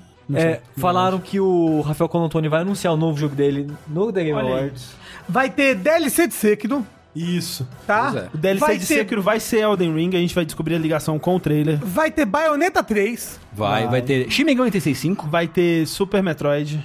Porra, remake. Isso. É. Beijo do Kojima. Vai, é, vai ter é, sexo no palco. Porra. Com o Kojima. Com o Kojima. É. É, assim, uma coisa que eu vi muita gente comentando e rindo, e é muito engraçado de fato, é o número de indicações que Death Stranding recebeu, tendo em vista que ah, o produtor Tendo do Game que ele não é Awards... tão bom, né? É, assim, mas tendo em vista que o que ele é, é- não é tão bom, na, na opinião de muitas pessoas, afinal de contas é foi um jogo bem divisível, e que o fato de que o Geoff Keighley, ele é o produtor do evento, né? E aí eu tava lendo, e assim, eu acho engraçado, mas eu, eu acredito na... é, na integridade do The Game Awards, sabe? Eu, eu acho que se ele não fosse íntegro, pelo fato de que ele trabalha com tantos veículos de jornalismo pelo mundo, alguma coisa já teria saído daí, sabe? Alguma coisa, alguma, alguma verdade já teria escapado e, e ao que tudo indica é, um, é uma premiação íntegra. E Não, na- e eu, eu acho que o Death Stranding, em específico, ele foi bem recebido pela crítica especializada. Sim, por não, assim ele foi. Ele foi. O lance é. é, eles, eles têm um FAQ lá que eles é, explicam como a- os jogos são indicados e como que eles são escolhidos e tal. E eu achei engraçado porque assim, tá escrito lá. É, os indicados da maior parte das categorias do Game Awards, né? Porque tem algumas que são tipo de esportes, umas coisas que não é né, de jogo, assim. É, são escolhidos por um júri internacional de mais de 80 veículos de mídia e influencers. Cada veículo envia uma lista confidencial sem pesos especiais baseada na opinião diversa de toda sua equipe editorial, listando suas cinco escolhas em cada categoria. As listas são computadas e os cinco jogos que mais aparecerem são colocados como indicados. No caso de um empate, um, um sexto ou mais jogos serão anunciados naquela categoria. E aí encerra com. O produtor do Game Awards, Geoff Keighley, não é um membro do júri e não vota nos indicados. Porque eles, né, eles sabiam que isso seria uma, uma, uma, um- uma coisa aí. Sim. E aí eles, é, sobre como eles são é, escolhidos os vencedores. Os vencedores são determinados por uma mistura de voto... Os vencedores são determinados por uma mistura de voto do júri, 90%, e voto do público, 10%. Quando tem. Não é tudo que tem. É, eu, é, eu não sei, é, acho que sim. Não permitimos uma votação 100% por fãs por diversos motivos. Porra. Primeiro, são tudo um pau no cu, mentira. Mas devia ser isso aí mesmo. Primeiro, dado que alguns jogos são exclusivos a uma plataforma, um voto público os colocaria em desvantagem. Além disso, é importante que os vencedores não possam vir de algum tipo de engenharia social. Acreditamos que o voto misto é a forma mais confiável e autêntica de selecionar os vencedores. Eu concordo, Faz tá tudo sentido. certo. Sim, sim, faz Tem, sentido. inclusive, aqui do Brasil, que veículo que vocês sabem que É, manda? o- o Omelete. o Nerd Bunker. É, o Jovem Nerd. IGN, eu acho que participa Acho que também. o IGN e o. UOL. É, acho que O IGN... The, The Enemy, eu acho. Então, é, The Omelete The Enemy, o, Vo o Voxel talvez, É. o UOL com certeza, o Jovem Nerd com certeza. Sim. Mas é. Não o Jovem Nerd, o Nerd Bunker. Isso, é tudo ali, né? Aquela coisa. Mas a gente vai falar quem são os indicados pra gente dar pitacos? É, então, a gente vai falar a lista do- dos indicados e eu quero que todo mundo diga Quem acha que vai ganhar? qual que você acha que vai ganhar e se você tem alguma opinião sobre qual você gostaria que ganhasse. É dos mais importantes. É, É, sim. começar pela categoria da noite já, inclusive, que é jogo do ano. Opa! Os candidatos são Control, Death Stranding, Super Smash Bros. Ultimate, que vai ser o André que vai escolher esse aí. Isso. É, Resident Evil 2 Remake, Secret Shadows Die Twice e The Outer Worlds. É legal porque o Smash ele lançou depois da data que eles aceitam, né, pro, pro ano passado. E eles colocaram ele aqui. Pra mim, eu acho que Sekiro leva e eu gostaria que Sekiro levasse. Eu acho que também. Eu acho que não leva Sekiro, mas eu gostaria que Sekiro levasse. Eu acho que não leva Sekiro, porque eu acho que leva Smash Bros. Ultimate. Uou! Assim, eu realmente queria que Smash Bros. Ultimate levasse. Fica Eu, aí... eu queria pelo caos. Não, não, não, engraçado. eu queria porque eu acho... Eu, eu, acho, eu, já- eu acho o jogo muito bom, mas a minha escolha é Sekiro. Tá. É, melhor direção, que no caso eles explicam que é tipo visão criativa e inovação em direção e design de jogo. É, indicados: Control, Death Stranding, Resident Evil 2, Sekiro e Outer Wilds. É, eu gostaria que ganhasse aqui Outer Wilds, mas eu acho que ganha Death Stranding. Eu também acho que vai Death, de- Death Stranding ganha. É. Eu não sei quem, quem eu queria que ganhasse. Ah, desses, é? sinceramente. Eu- porque eu prefiro que Sekiro ganhe. Sekiro. Eu prefiro, mas eu Não, acho que Sekiro. Death Stranding acho que ganhasse. Lê a próxima aí, narrativa. Melhor narrativa, a gente tem A Plague Tale Innocence, Control, Death Stranding, Death Stranding, Disco Elysium e The Water Worlds. O- Porra, Disco Elysium deveria ganhar, né? O Death Stranding nessa categoria é bem hilário. É, é sacanagem, É né? hilário. É sacanagem. Puta merda. E isso que é o mais, vo- são os mais votados de 80 lugares. É. É. Olha 80 quantas lugares. pessoas podiam ter pensado, olha a merda que a gente tá fazendo e não fizeram. É, eu gostaria que Disco Elysium ganhasse. Eu acho que talvez. Hum, Talvez o Outer Wilds ganhe. é Não. Outer, Outer Worlds aqui, ou É o talvez Outer Control. Worlds. É. Ó, marca a minha palavra. Death Stranding vai ganhar. Não, narrativa Death não. Stranding cara. vai ganhar, e eu- mas eu queria que Disco Elysium Não, ganhasse. se, se ganhar, eles vão tacar fogo no evento, não ganha. Mas é, se ganhar não vai ser no palco, Né. pra não, não dar coisa. Mas eu acho que quem vai ganhar, quem deveria ganhar é Disco Elysium. Aí a próxima coisa que é a direção de arte tem Control, Death Stranding, Gris, Sayonara Wild Hearts, Sekiro e Link's Awakening. É, o Gris é outro que saiu ano passado e tá concorrendo agora. É, eu gostaria que Sayonara Wild Hearts ganhasse. É, nessa categoria, eu acho que talvez Death Stranding ganhe. E eu acho que nessa categoria o Death Stranding merece. Eu acho que uma das coisas mais fortes que ele tem é a direção de arte. É, eu queria que o Sayonara ganhasse nessa categoria. É. Eu queria que Gris ganhasse, só pra ficar diferente de vocês. Eu, eu acho o Sekiro maravilhoso, mas Sayonara Wild Hearts é isso. É. O jogo é arte. Sim. Talvez Control também tenha uma grande chance de ganhar. Ele é muito bonito também. É, Control é bom também. Control. Lê o próximo aí. Tengu. Qual é É, Control? melhor trilha sonora barra música. Cadence of Hyrule, Death Stranding, Devil May Cry 5, Kingdom Hearts 3 e Sayonara Wild Hearts. Kingdom Hearts 3. Cara, eu achei que Kingdom Hearts 3 mereceria ganhar, sim, porque, Seria- porra, eu com o Shimomura, velho. Ele tem É. muita música. É, Ele tem muita música boa. o trailer não tinha nem som, tá maluco? Nem som. Não, não, tinha música, mas não tinha som. Aqui é a melhor música. Pode perceber que ele não tá concorrendo no melhor áudio design. Mas Sayonara também eu acho que mereceria ganhar E também. eu queria dizer também que eu acho que Death Stranding também pertence a essa categoria. A trilha dele é muito legal. É, tanto a incidental quanto a trilha mesmo, score, né? É, mas eu ficaria com Sayonara Wild Hearts. Acho que pra mim é... Assim, Sayonara Wild Hearts, a música funciona maravilhosamente dentro do jogo, mas não é música que eu gostaria de ouvir fora do jogo. É, e o mesmo eu diria até pro Cadence of Hyrule, mas eu queria que ele ganhasse Uhum. Ficaria feliz pe- pelo, pelo o que isso representa. Sim, seria muito da hora se ele ganhasse. É, vocês têm opções, opiniões sobre isso? Eu falei, eu acho Kingdom Hearts 3. Ah, que, ah vocês falaram. É, acho o Sayonara. Ok. É, melhor design de áudio: Call of Duty Modern Warfare, Control, Death Stranding, Gear 5, Resident Evil 2 e Sekiro. Ah, Porra, é bom, Sekiro, Sekiro, hein? Não, o som do Sekiro é maravilhoso. Sekiro O tem um cling som cling top. da espada. E não, é o, o som de quando você dá o. Sobe no negocinho.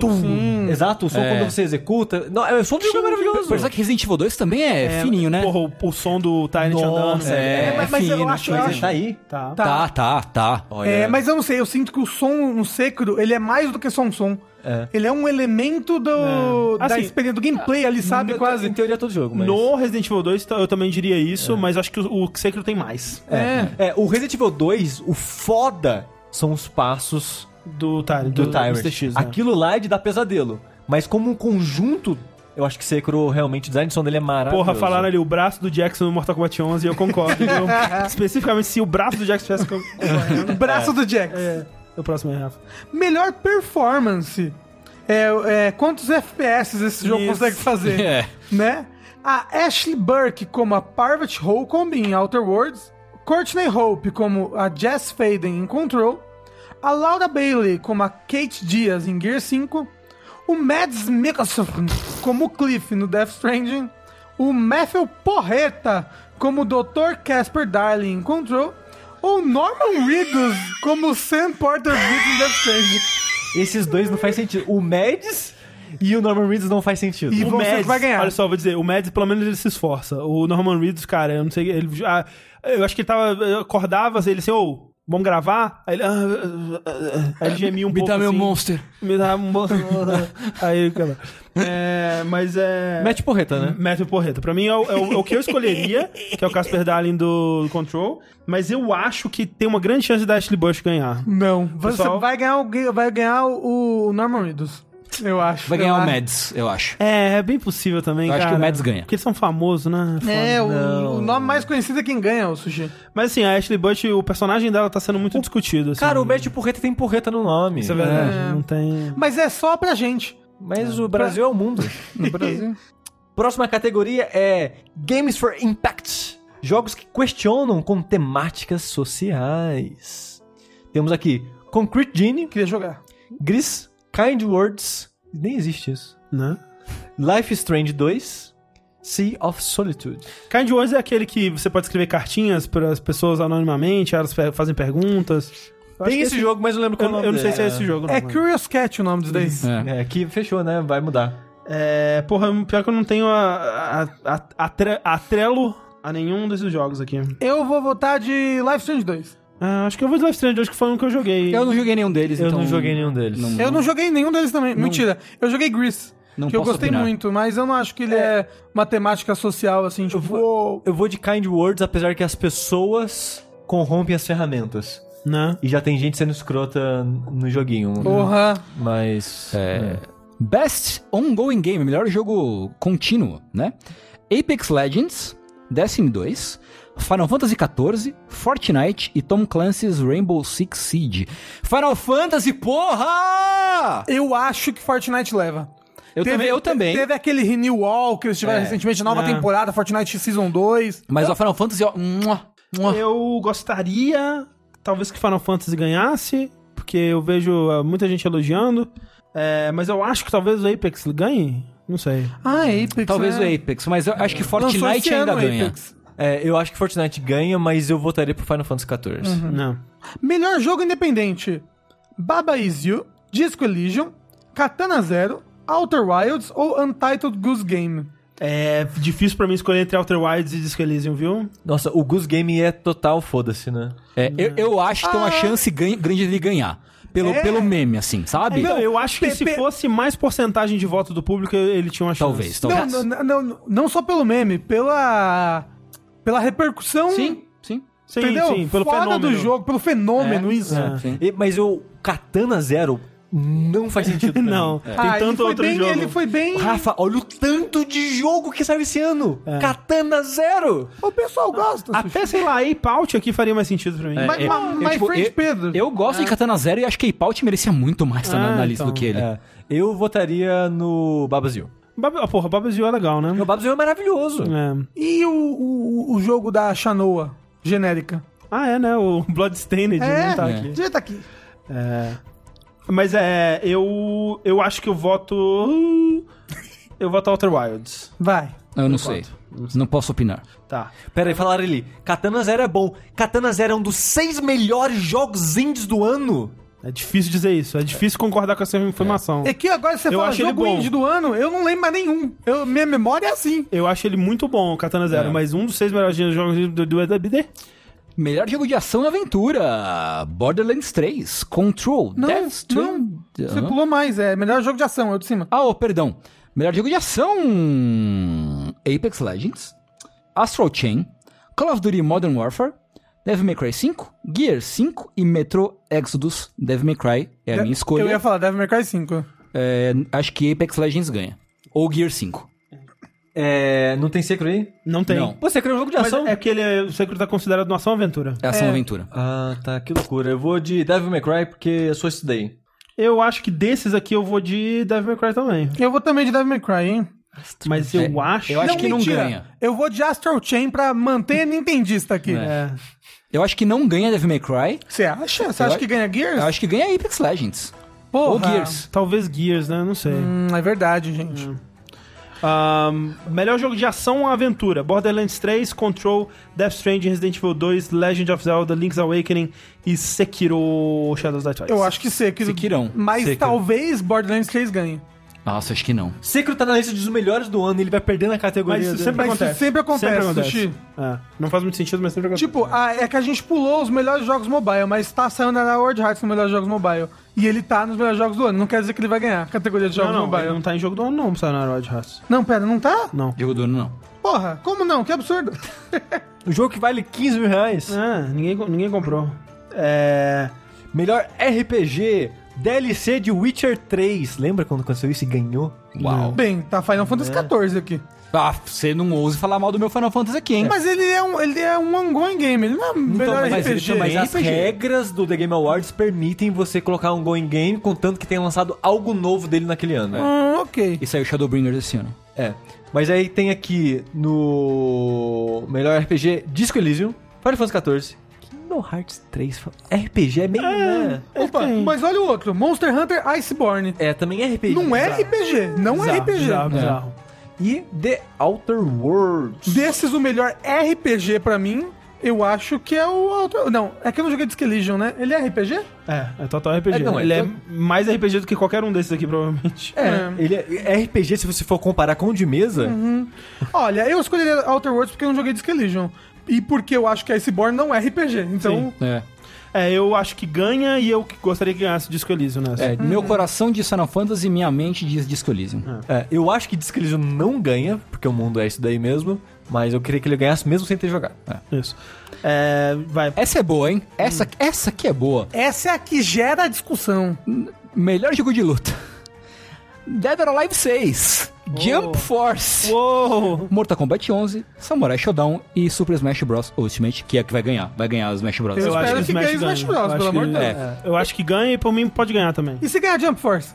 Cara, Seria Aí maravilhoso. acabou. bicho, jogo de luta é um gênero tão de gente fudida que tiveram que enfiar Jump Force pra, pra concorrer, cara. Tinha o Não, melhor que Jump porra, Force, não é possível. Não, pior que não saiu. Não, Quer dizer, não, saiu, saiu, Não, saiu. bo- bo- bota o, o jogo do, do, do outro anime lá, da Jump também, do Deku, do Midoriya. Ah, O- sim. O Porra, Hero Academia? É, sim. É, deve ser melhor que Jump Force. Mas é do ano passado. É. É do ano Eu passado. tava pensando também se aquele. O, o, o jogo do Kill la Kill saiu, né? Saiu. E- e, cara, é, é bota, bom. sei lá, Phantasy Strike, tá ligado? Bota o jogo do Kill la Kill, mas, cara, Jump Force. Eu tava velho. pensando se o. É, saiu o jogo do Power Rangers também, né? Eu- cara, o Battle for the Grid é muito bom, velho. Bota o porra do Battle for the Grid, cara. É, melhor que Jump Force. Vocês viram que a Chun-Li vira um Ranger azul? Sim. Mas ó, melhor jogo pra família, Best Family Game. Luigi's Mansion 3. Pode, só tem Nintendo essa porra. Então, é a categoria melhor em todo É, ano, né? categoria melhor Nintendo. É. Luigi's Mansion 3, Ring Fit Adventure, Super Mario Maker 2, Super Smash Bros. e Ultimate Yoshi Crafted World. Eu acho que desses todos aqui, o melhor jogo pra se jogar em família, sei lá, é o Ring Fit Adventure. É o que eu tava pensando também. Não, ele é. o- Não, vocês aí esse joga sozinho fazendo exercício. Não, mas todos os outros também. Luigi Mansion joga sozinho. Tem co-op no Luigi Mansion e eu ouvi falar que é maravilhoso pra jogar com criança. Hum. Pode ser. Ah, Então, então ah, eu, vou de, eu vou de Yoshi Crafted World. É bem família, dá pra jogar de dois, é super infantil, vou de Yoshi. Eu vou de Luigi Mansion. Eu vou de eu, eu Luigi Mansion. iria de Luigi's Mansion também. Melhor jogo de estratégia: Age of Wonders Planetfall, ano 1800, Fire Emblem Three Houses, Total War Three Kingdoms, Trópico 6 e War Groove. Vou que inclusive é um indie melhor do que Katana Zero. Wargroove? É. Aí eu vou discordar de você. Tá bom. Eita! Mas qual, qual é o jogo de estratégia? É Fire Emblem Three House, Fire, que foi o que eu joguei. eu não joguei os outros, então Fire Emblem. É, eu votaria pro Fire Emblem porque foi o. Não. Eu acho ele melhor do que o War Groove. Eu vou falar Total War Three Kingdoms porque eu sou viciado em Rumas dos 300. Aí, Ah, então. você... Olha, eu diria que. Tirando o Wargroove, todos os outros devem ser melhor que Fire Emblem. Como um jogo de estratégia. Talvez. É. E aí, ó, jogo de esporte, multiplayer. E Fresh. fre- vamos lá, Fresh Indie. É Fresh Indie Games apresentados pela Subway. Nham, nham, nham, nham, São nham. só jogos, então, que a Subway em pessoa fez, a, a empresa da Subway. Isso. ZA-1 para Disco Elysium. Ah, é, é de desenvolvedora, então. Ah, ok. Então o É ZA1 uma, é uma desenvolvedora nova, né? Chegando agora. Uhum. por Disco Elysium, a Nomada Studio por Gris, a Dead Toast Entertainment por Meu Amigo Pedro, a Mobius Digital por Outer Worlds, Wilds. a Mega... Ah, é. Olha só, eu confundi. Eu achei que eu nunca ia confundir. Confundi. A Mobius Digital por Outer Wilds, a Mega Crit por Slay the Slay Spire, Spire esse ano? Ele lançou esse ano, mas ele Porra, tava em Early Access 2 ano Podia estar no indie também. Não joguei. Porra, Dice Dungeons, é, aquele lá, o. o- é, aquele, aquele Anodyne 2, Não, vários, tem é, vários. Pathologic 2, cara, porra. How- e House House por Untitled Ghost Game. Eu acho, daqui, o que eu acho melhor mesmo é Outer Wilds. Pera, Outer Wilds não tá no melhor indie? Não. Não. Pera, Outer Wild não tá no melhor indie? Não é possível. Talvez. Ah, não, tá sim, tá, Tá, sim, tá então sim. tá. Pelo amor de Deus. Ó, então pera, eu não lembro quem eu votei no melhor indie, mas pra mim é Outer Wild, com certeza. Então é isso. Outer Wilds é um dos melhores jogos do ano. Telling Lies foi ignorado, né? Você voltou pra ele, Rafa? Hã? Não, não ele? voltei, mas do que eu gostei, do que eu joguei, eu gostei muito. É, Telling Lies foi ignorado, né? Verdade. Foi. Eu não terminei, foi ignorado por mim também, Eu também não terminei. mas eu, eu gostaria de voltar pra ele até o até o final do ano. Deu preguiça desde que perdi meu save. Então essas foram as nossas notícias. Vamos agora para alguns e-mails que foram enviados para o vértice@jogabilidade.de. Mandem seus e-mails para lá com perguntas, com questionamentos, com dilemas sobre videogames, Sim. né? Primeiro e-mail aqui é do Carlos Renan. Ele diz: Olá, overloaders. É, espero que todos estejam bem. Abraço para todos daqui de Macapá, Amapá. Minha oca, ele disse. Eu achei meio ofensivo. Olá. Apareçam por aqui para ensinar a vocês a caçar com só uma faquinha, como o Activity do Red Dead Redemption 1 pede. Tô tranquilo. É. Tem o seguinte questionamento que acredito que possa gerar boas discussões. Um tempo atrás, eu li uma reportagem de um joguinho da Nintendo dizia que eles estavam melhorando sua capacidade de escutar a comunidade, mas eles não queriam deixar que isso os inibisse de tentar surpreender os fãs com as ideias das equipes. E tentavam achar um bom equilíbrio para isso, pois achavam que se você só fazer o que os fãs pedem, a criatividade se perde e esse não era o jeito Nintendo de fazer games. No outro lado, há aquelas companhias que focam quase que exclusivamente seus jogos nos que a comunidade de fãs ou jogadores pedem, sacrificando assim sua própria visão ou fazendo atualizações que alteram o gameplay para que a comunidade pede. Você acha que isso é algo válido ou isso pode de fato tolir o potencial do jogo apelando para vontade das massas? Obrigado por todos os peixes. Obrigado você. Obrigado, um beijinho. Ele é um golfinho. Eu acho que depende do tipo de jogo que você tá fazendo. Se você tá fazendo um jogo competitivo que você quer que dure pra sempre, ouvir comunidade pra balanceamento é muito importante. É tipo fato. Overwatch, tem que ouvir a comunidade, sabe? Sim. Agora, se você tá fazendo, sei lá, um novo jogo single player, segue seu coração, faz o que você achar É, melhor. ou mesmo um, um novo jogo multiplayer, mas que não é um esporte, alguma coisa É. assim. É tipo Splatoon. Você imaginaria? Alguma coisa de Splatoon, assim? a- Antes dele existir, ele foi algo muito ali, né? É, então, eu acho que no conceito você tem que ouvir o seu coração. Eu Acho que ficar se baseando demais no que as pessoas querem ou no que tá fazendo sucesso é uma receita pra você fazer um, só mais uma coisa que não vai chamar atenção.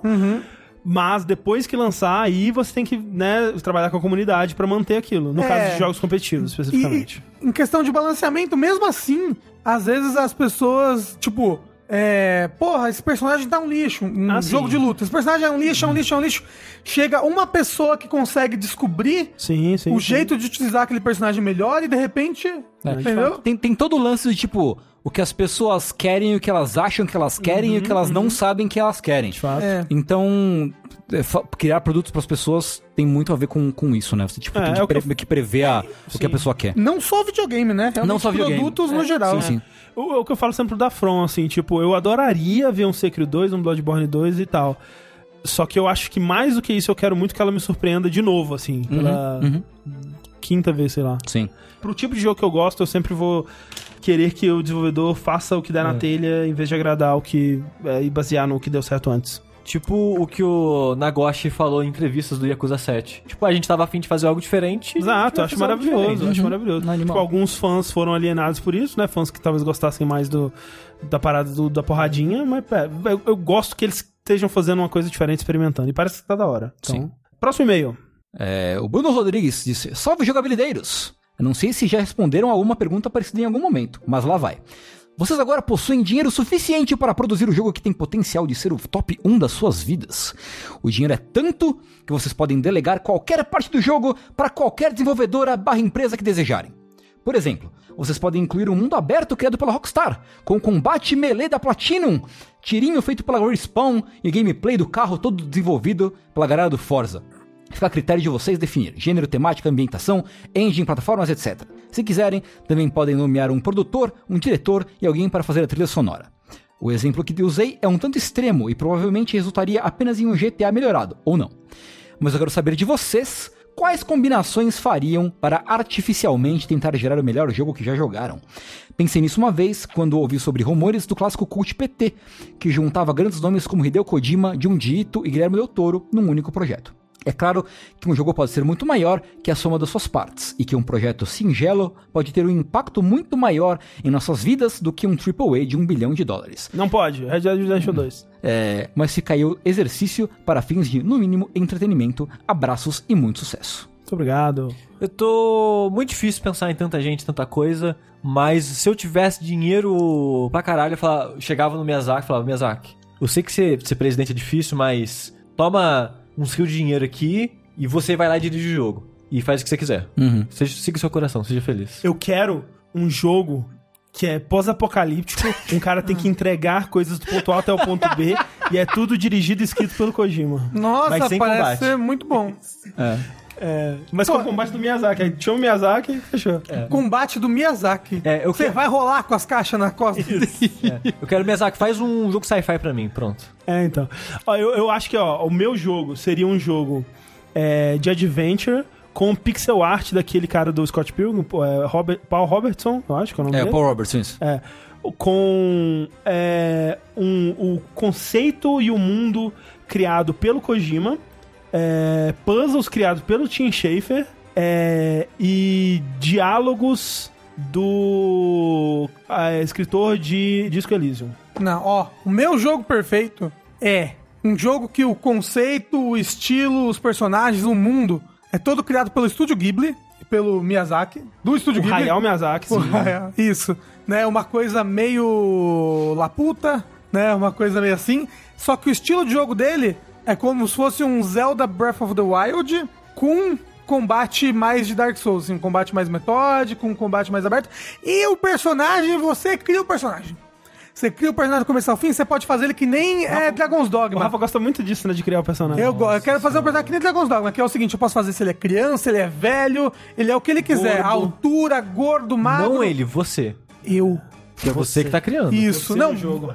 Você, jogo, você vai poder criar o que você quiser. Mas será que pode um é, gordo no desenho do Miyazaki? Eu acho Pode, tem vários gordos. Tem aquele que é um porco russo. que... Isso é verdade. O porco russo. é. um pouco isso. Isso eu tenho... Eu fico pensando que, tipo, se eu consigo imaginar o jogo, ele não vai me surpreender, então eu não vou gostar tanto dele. Então, tipo, eu só daria, sei lá, daria muito dinheiro pro Yokotaro e falar, me surpreenda. Ah, é isso, só isso. O jogo por vez já existe, gente. Chama Dragon Quest Builders 2. Joga aí, maravilhoso. Mas é Jogo do verdade, né? Tipo... Vai lançar PC, notícia exclusiva aqui. Vai É, lançar não, PC. é, Rafa, as, as outras pessoas estão falando do jogo delas agora. Ah, É, mas é verdade, tipo, eu acho que mais do que qualquer outra coisa, eu acho que eu daria, tipo, um bilhão de dólares. Tipo, Pra alguém, tipo, pra algum é, diretor que sabe o que tá isso. fazendo, você sabe? pode dar pra mim. É, poderia. Porra. Mas E se eu não- nem tô falando de dinheiro. É, eu acho que eu daria. Se você, ó, então, olha só. Vocês podem dar um bilhão de dólares, mas sem é, dizer o como que vai ser Ó, usado. Eu daria um bilhão de dólares pra SNK. Caralho. Aí sim. SNK. Você sabe que eles iam só sair correndo com seu dinheiro, né? Tudo bem, a, Mas a é intenção mágico. é o que vale, É tá mágico, ligado? É mágico, é mágico. Eu, ó, eu, dou, eu daria um bilhão pro Kojima se eu pudesse, com um caveat, de impedir ele de escrever o jogo. Ele pode fazer tudo, menos escrever. e aí ele chamar alguém que sabe escrever. Nesse caso, eu daria um bi- bilhão de dólares pra ele. Fora isso, eu acho que eu daria pro Miyazaki, pro É, então, eu ia dar, dar pro Hidetaka Miyazaki. Sim, eu também. É. Se fosse pra um estúdio, daria pra From Ou então pro Aonuma. Pronto. From, From Software ou a Capcom que sabe fazer jogo, que voltou aí. É isso aí. Ainda não voltou. Mas porra, pra SNK é uma boa, viu? Ainda, ainda não voltou. Mas, queria- mas lançou 10 jogos bons. Não, ó, você tem que dar um bilhão pra alguma empresa indie que desenvolveu um Pra jogo aí empresa nos últimos anos. Porra, pro pessoal de Hollow Knight. É, né? Mas Um não bilhão. de tudo isso. É verdade. Não, mas acho ima- que ia estragar Não, ia eles. atrapalhar, ia O atrapalhar. dinheiro ia corromper eles. Não, ia sair o melhor jogo já feito. né? Ia ser um jogo de VR, mas tipo Sword Art Online, entendeu? Você ia abrir o jogo Não. e seriam 24 horas deles cheirando cocaína. Não, ia, ia- What is a Sonic? Ia ser muito louco. Porra, É, pra eu, SEGA. Eu daria pro pessoal do Disco Elysium pra fazer um jogo que tem mais que um bairro. É verdade, olha aí. Ter dois Diz que- bairros. Diz que Elysium parece o pessoal do ZA1, né? Mas porra, pro- pro pessoal do Hollow Knight... eu Sabe pra ver. qual estúdio o indie eu daria um bilhão de dólares? Pra Valve. Não, pro que faz é, Star Citizen. Nossa. Nossa! Comprar umas três naves com esse dinheiro, né? Uma e olhe lá. Eu vou ali separar minhas economias então pra comprar umas naves pra mim. Enquanto isso, eu sou o André Campos. Eu sou Eduardo Sushi. Eu sou Rafael Kina. Eu sou Fernando Mucioli. E muito obrigado a todo mundo que ouviu e assistiu até aqui. E até a próxima!「